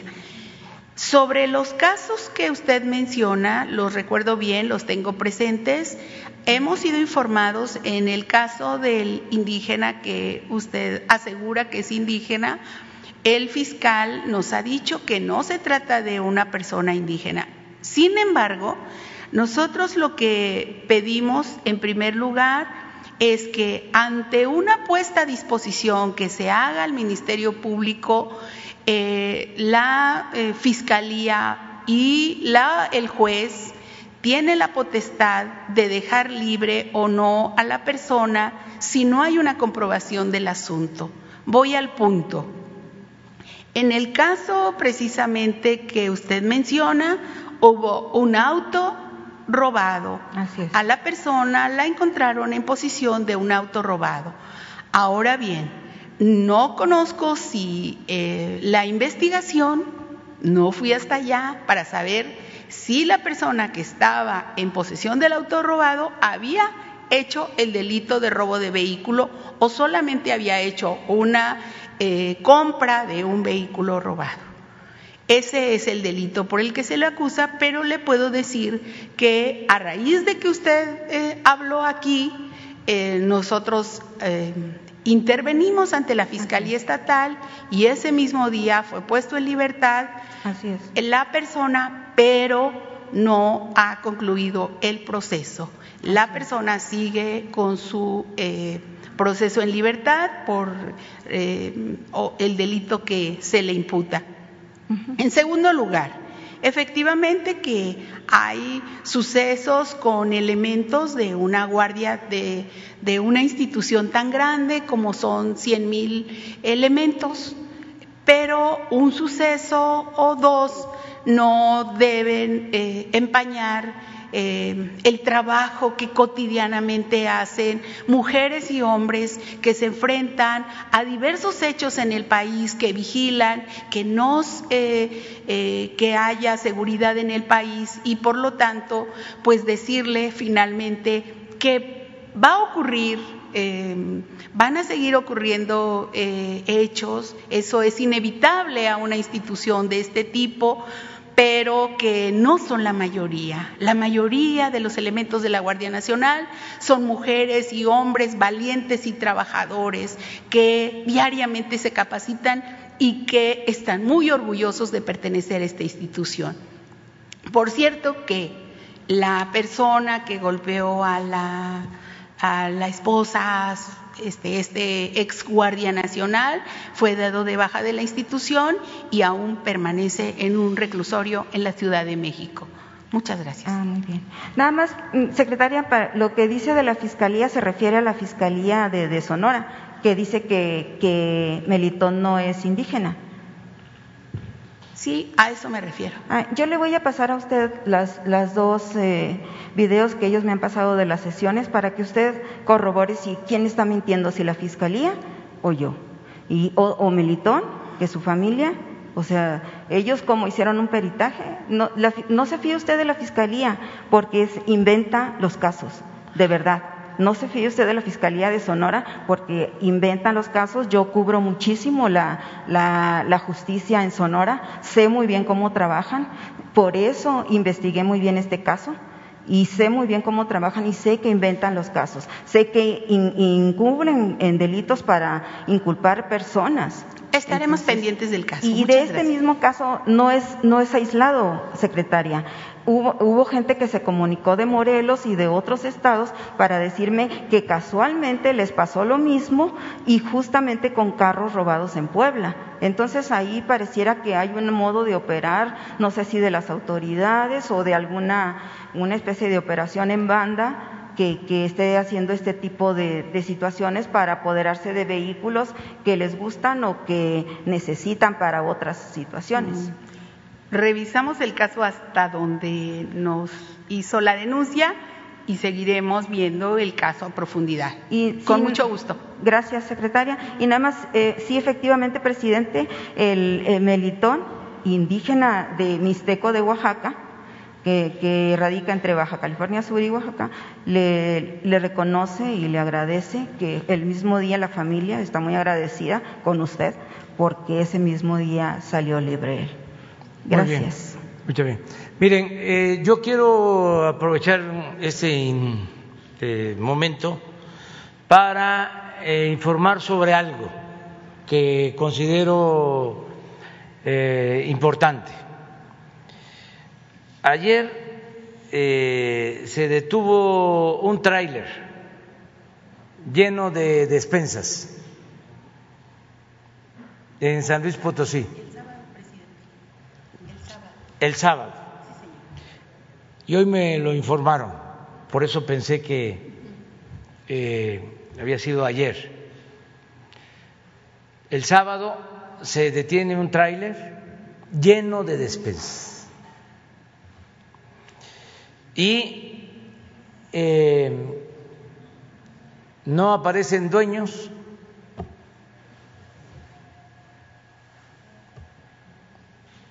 de la mercancía. Y seguramente tiene que ver con el reparto de las despensas en épocas de elección como es la mala costumbre, el repartir despensas, el frijol con gorgojo para obtener los votos. Entonces, quiero hacer la denuncia pública para que intervenga la Fiscalía General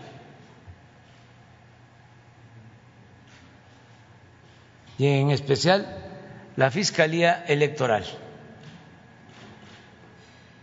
Porque hoy se dio a conocer en la reunión del gabinete este hecho y no podemos quedarnos callados.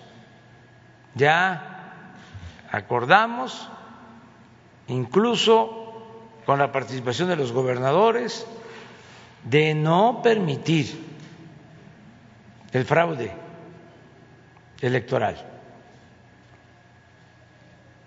que no haya utilización del presupuesto para favorecer a ningún candidato, a ningún partido, que no se utilice dinero del presupuesto o dinero de los grupos de intereses creados. Dinero de la delincuencia organizada o de la delincuencia de cuello blanco, que no haya tráfico con la pobreza de la gente, que no se entreguen despensas, que no se presione a nadie, que el voto es libre, es secreto, que las elecciones sean limpias, sean libres. Ya se reformó la Constitución y es delito grave el fraude electoral. Por eso, quien tenga conocimiento de que están repartiendo despensas con fines electorales o que están utilizando dinero público, dinero mal habido o instituciones están participando, deben de hacer la denuncia, ayudarnos para que tengamos una auténtica democracia, una verdadera democracia que no ha habido en nuestro país desde hace siglos. Estamos apenas dando los primeros pasos. Entonces hay que denunciar estos hechos. Vamos a presentar nosotros toda la información que tenemos a la Fiscalía General de la República. Muy bien, seguimos adelante.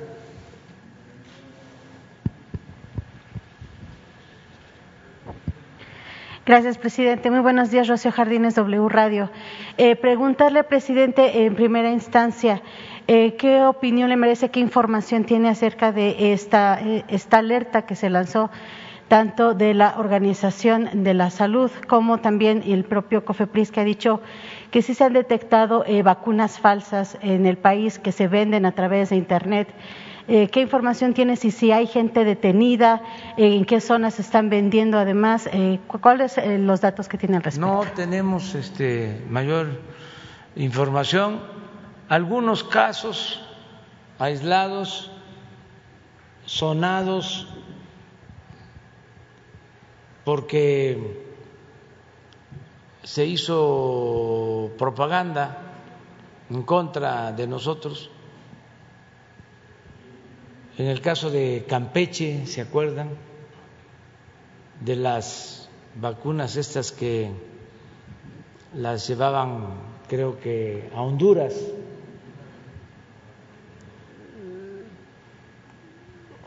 Antes un caso en Monterrey, pero no más. Afortunadamente, el plan de vacunación se está llevando a cabo eh, de manera organizada, en forma eh, equitativa, igualitaria, sin detenernos, porque eh, están llegando constantemente vacunas, no nos vamos a parar, vamos a vacunar a todos los mexicanos que lo necesiten, a todos, es universal la vacunación y gratuita.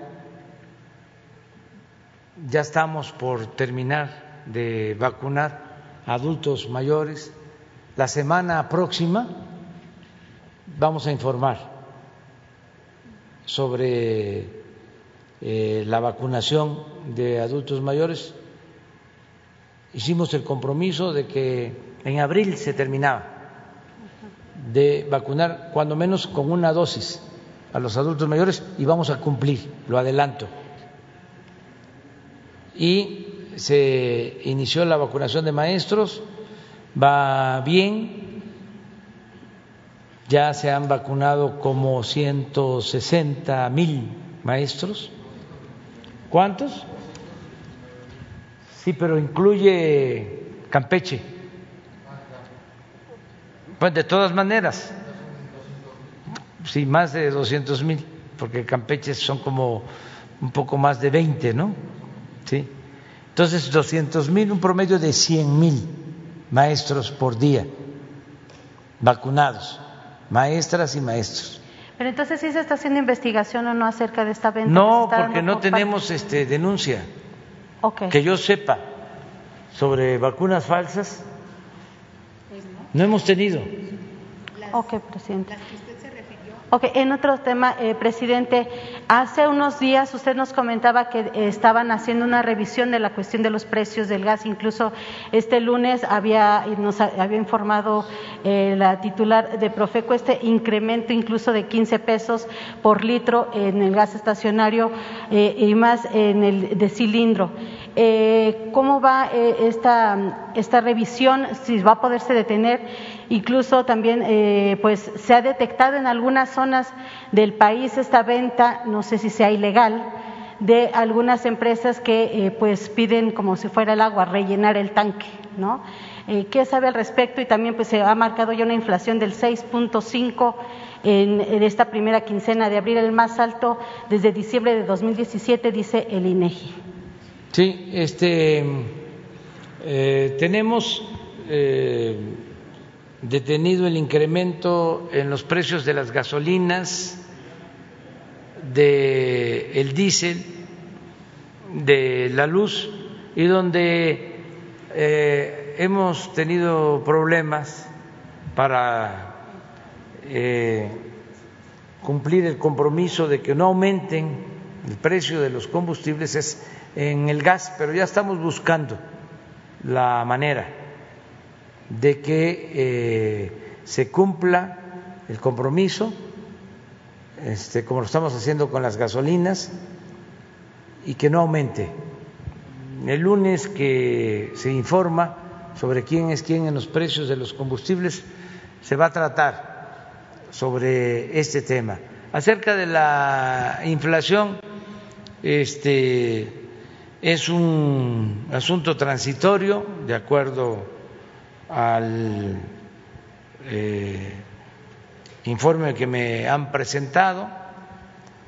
Podemos este, poner eh, una gráfica de Carlos sobre inflación y vamos a ver de una vez una gráfica que tiene que ver con lo mismo sobre el comportamiento del peso que es eh, interesante y si les parece, vemos también una gráfica sobre el precio del petróleo crudo. Esas tres nos ayudan para saber cómo andamos, cómo vamos. Y mientras se busca la gráfica, por último, presidente, preguntarles en el tema de los penales. Eh, pues dicen que van a continuar las investigaciones. Hasta ahorita, eh, ¿cuáles son eh, los exfuncionarios que podrían relacionarse o que se están investigando? ¿Hasta qué grado? Si va a llegar al exsecretario de Seguridad y pues a ver si se le va a pedir que regresen el dinero a estas personas, personajes como Salinas, los hermanos Salinas y demás, saber al respecto. Gracias. Sí, la denuncia está eh, en la Fiscalía General de la República. Ellos podrían este, informar. Desde luego se presentó eh, en su tiempo por la Secretaría de Seguridad Pública y es la Fiscalía la que tiene la investigación. Ellos podrían este, informar sobre esto. Ya lo expliqué. Nosotros estamos recuperando lo que se ha podido de acuerdo a este eh, convenio, con estos acuerdos, que consideramos es importante, el no irnos a eh, pleito jurídico, porque nos llevaría tiempo, la verdad que no le tenemos mucha confianza a algunos jueces, le tenemos confianza al Poder Judicial como institución, pero los jueces, magistrados y también no todos, para no generalizar. Miren el caso de este juez tan famoso que en horas concede amparo para las empresas eléctricas extranjeras y así también en horas concede amparo a las telefónicas que no quieren que haya registro de las tarjetas que se utilizan para usar los celulares y proteger a la gente de la delincuencia. Y el juez, el mismo,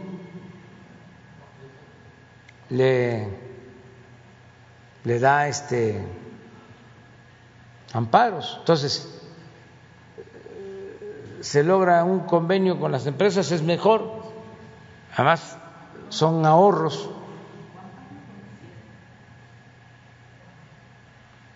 Tienen ya la... A ver,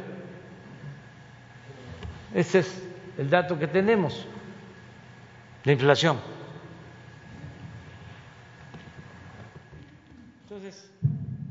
Para que no se, se exagere la nota,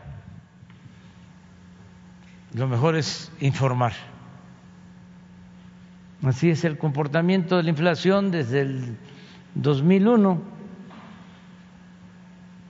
hasta el 20.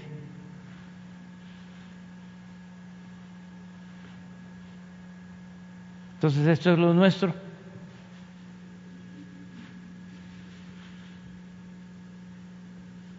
Esto es marzo, que se levantó, pero el informe es que va a bajar. Ahora les voy a dar un dato que no les va a gustar a los conservadores, porque uno no debe de enojarse. ¿eh?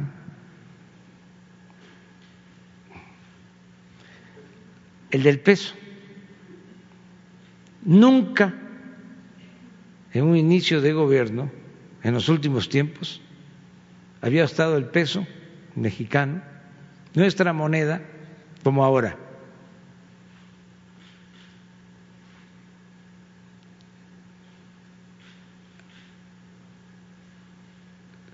Siempre en los primeros dos años, cinco meses de los gobiernos anteriores, de evaluaciones. Ahora, aunque sea poquito, se ha apreciado nuestro peso.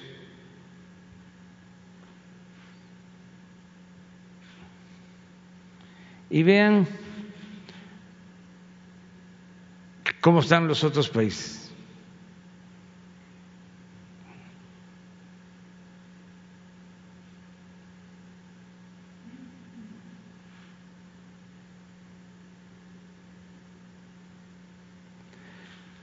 Pero hay una que tiene que ver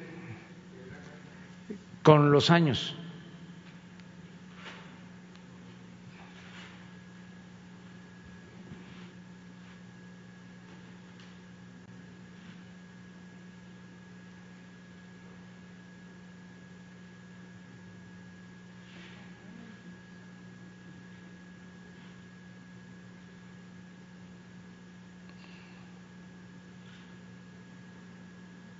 Si no, lo dejamos para mañana. Este continuará.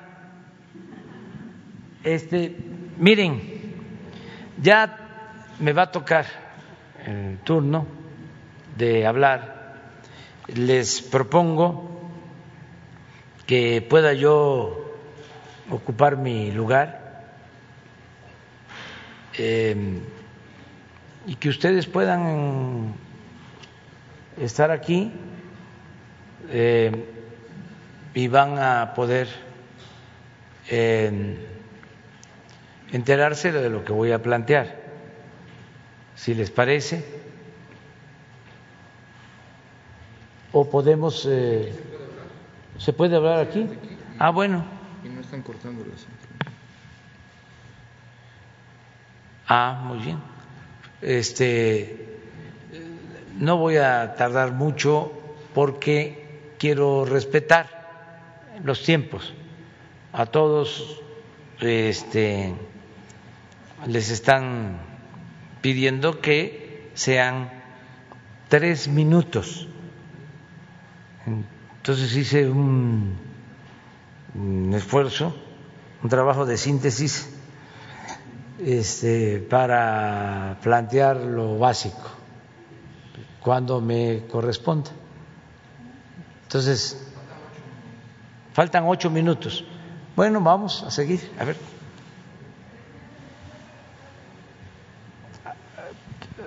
Tú primero y luego la compañera.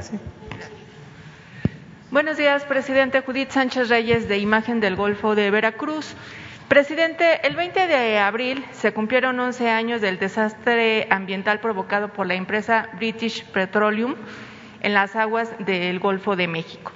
Ese día varios pescadores y sus familias hicieron varias manifestaciones en estados como Veracruz, Tabasco, Campeche, Tamaulipas y Yucatán, con la intención, bueno, de nuevamente poner sobre la mesa pues este tema y eh, ellos denuncian que hubo un acuerdo eh, con esta empresa en el gobierno de Enrique Peña Nieto, quien recibió 25 millones de dólares, de los cuales no hubo ninguna indemnización de, hacia ellos.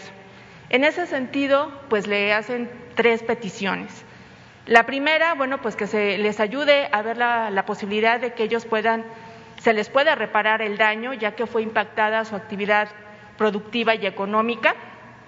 Dos, que eh, si eh, hay el monitoreo o la intención nuevamente de abrir carpetas de investigación en contra de los funcionarios que estuvieron involucrados en este caso, en, este, en este caso, como es el ex embajador Jerónimo Gutiérrez, el abogado de la empresa William Noble y el entonces secretario de Relaciones Exteriores Luis Videgaray, quienes obviamente permitieron este acuerdo económico con esta empresa transnacional.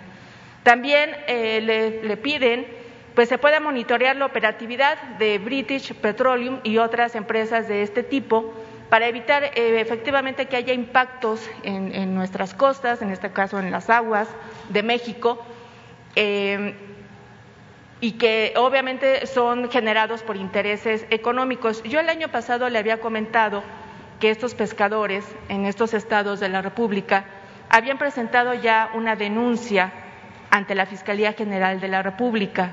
A la fecha no ha habido ninguna resolución positiva a su caso y bueno, pues preguntarle qué mensaje les envía usted a estos pescadores y de qué otras herramientas jurídicas también pudieran ellos eh, echar mano justamente para tener una reparación del daño.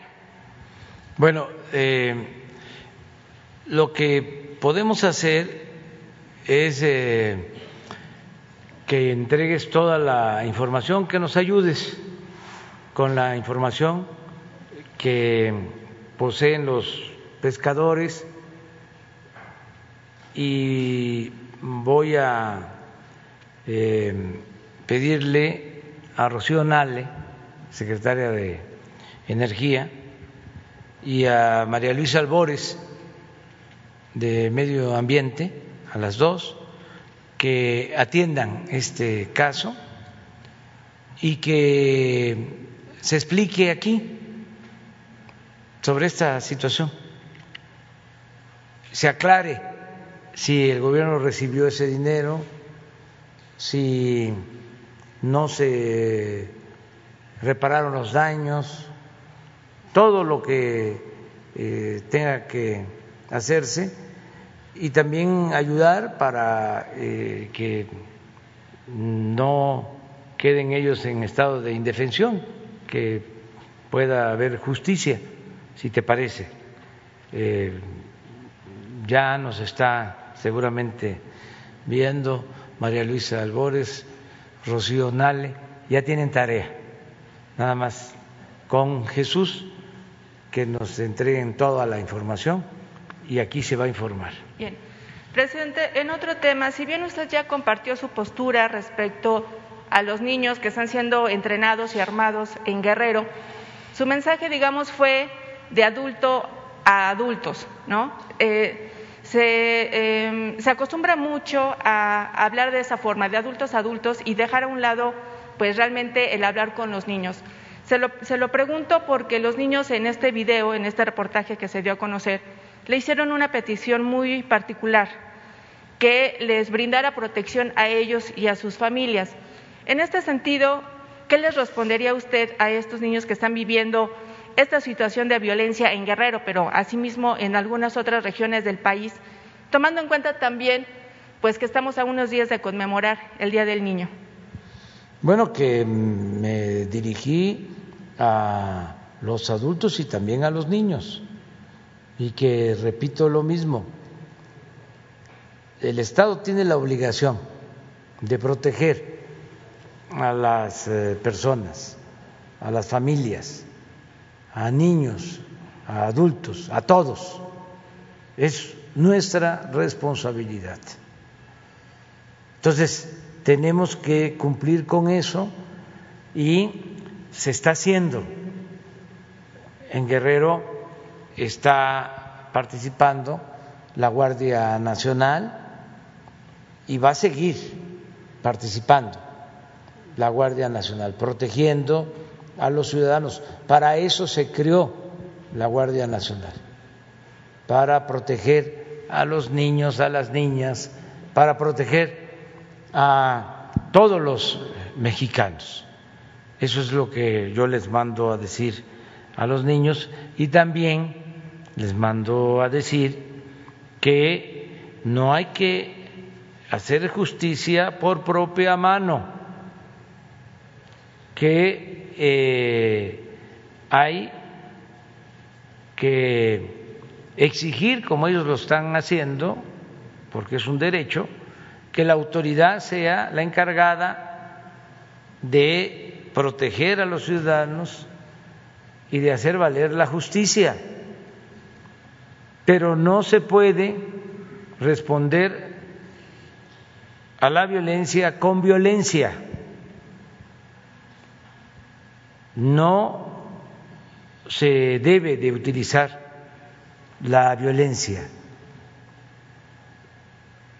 No es buena la violencia.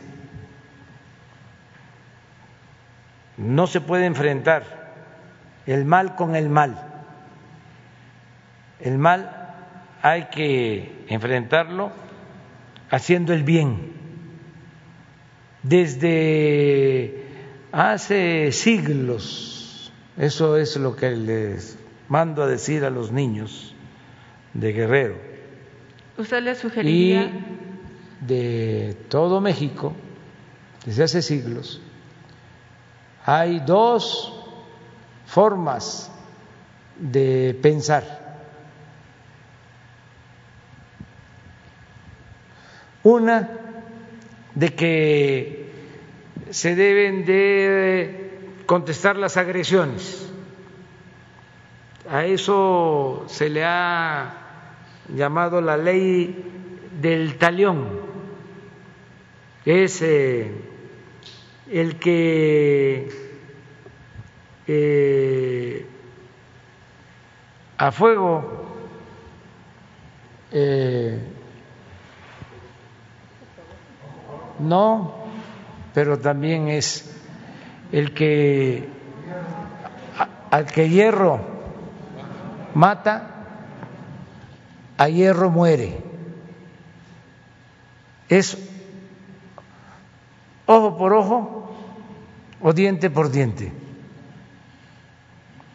Es decir, que se responda igual, con violencia. Esa es una concepción de la antigüedad. Yo no estoy de acuerdo con eso, porque entre otras cosas nos quedaríamos tuertos todos, o chimuelos. Y hay otra concepción, que es la de la no violencia, no violencia.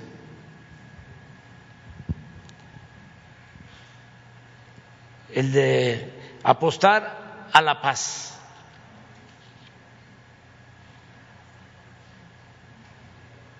Y siempre han habido expositores dirigentes sociales, profetas,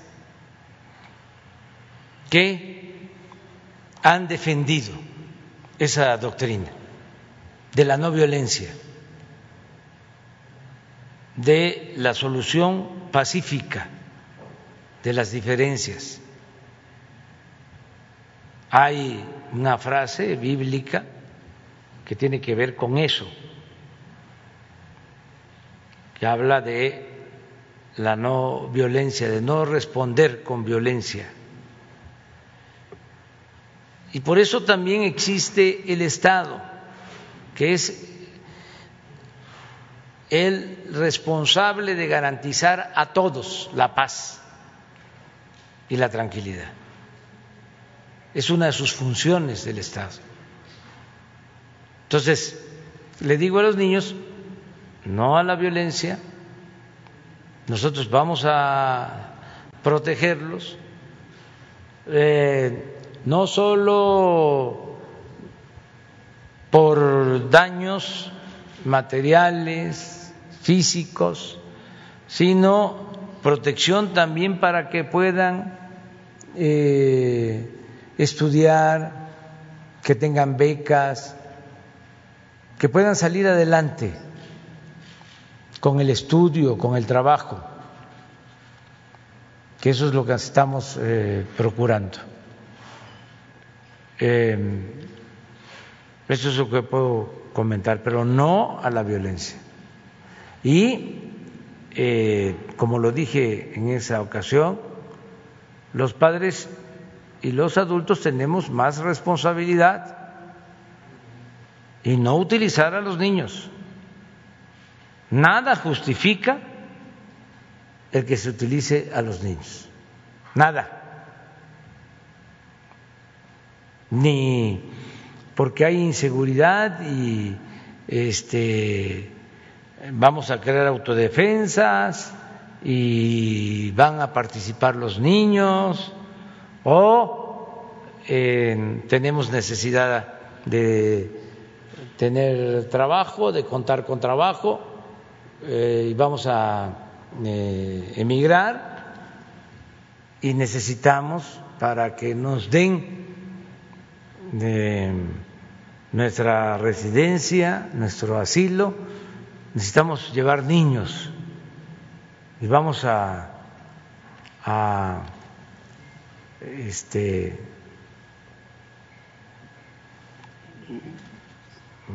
caminar junto con niños, porque así tenemos garantía de que nos den eh, refugio. No, aunque se trate de una cosa justa, aunque se busque vivir libre, libres de miseria. Con los niños no. Entonces, eso es lo que puedo comentar. ¿Ya, Mero?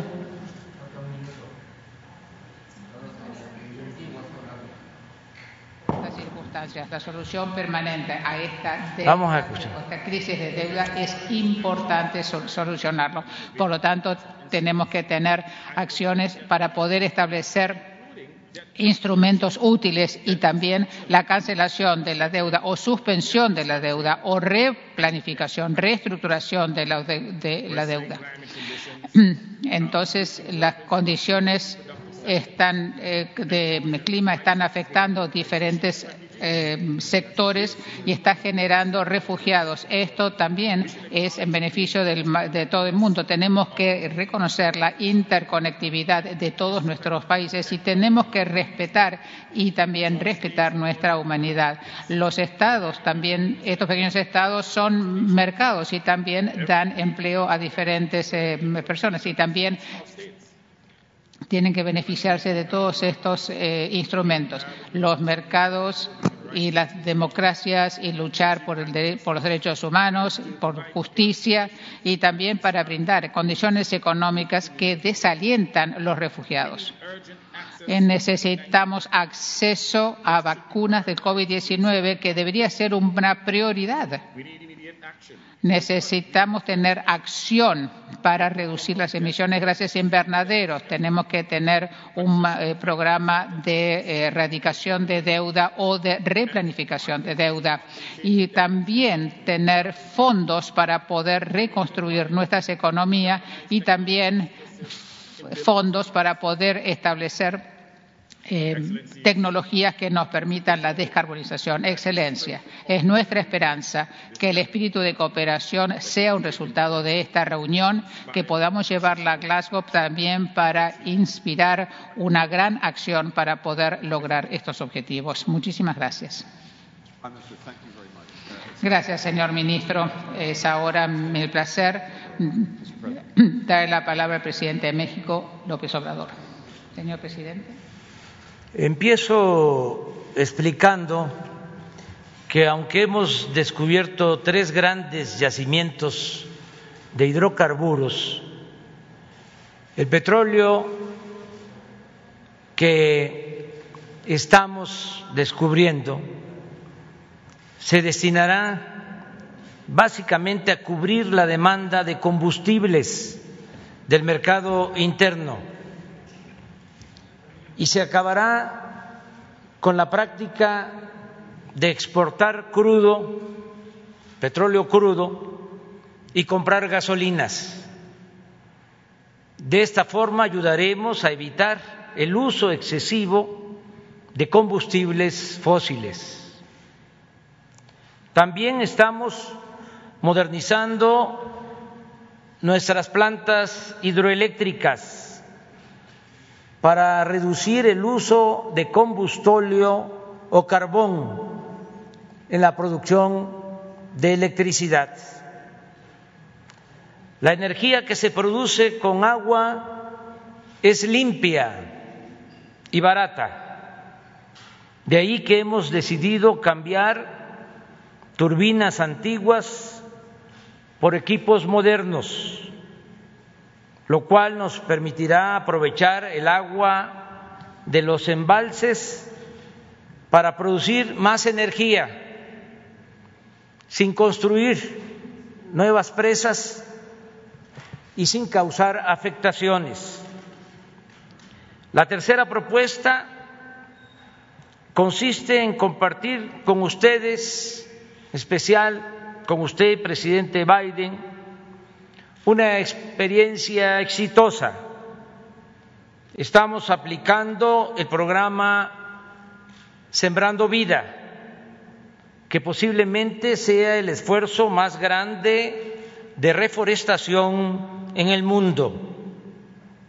En ello laboran 450 mil campesinos y campesinas que reciben un jornal de cinco mil pesos mensuales para plantar árboles frutales y maderables en sus tierras o parcelas.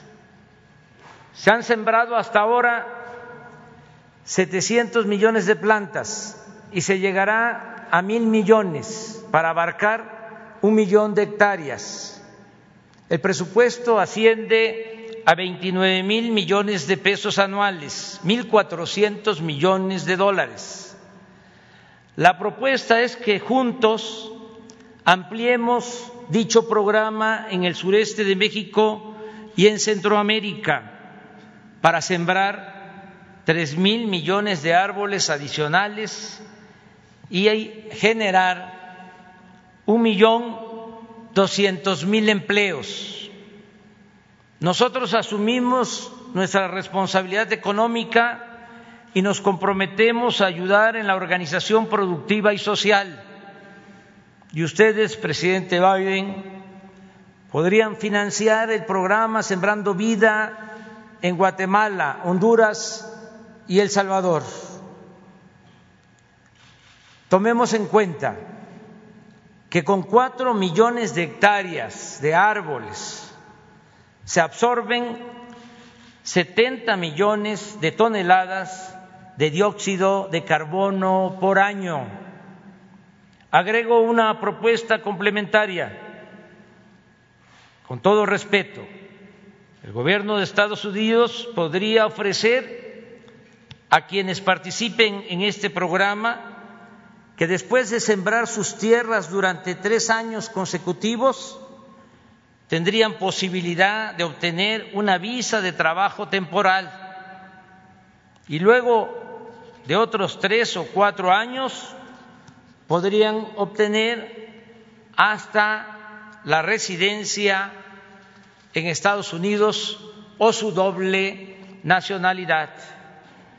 El fenómeno migratorio como lo sabemos todos, no se resuelve con medidas coercitivas, sino con justicia y bienestar.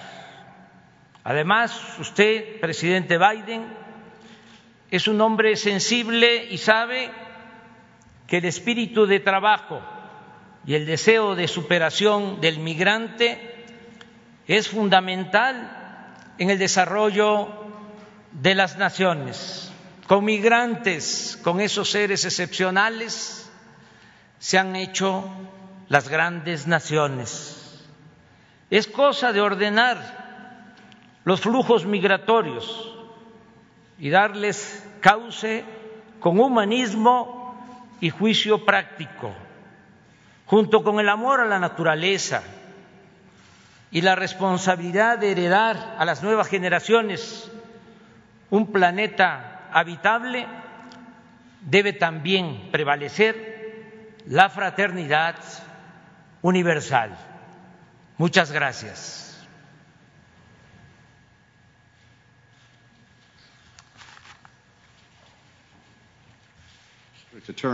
Presidente López Obrador, ahora le doy la palabra al presidente de Gabón.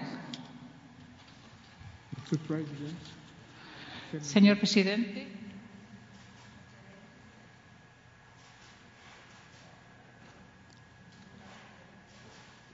¿Les parece si nos vemos mañana?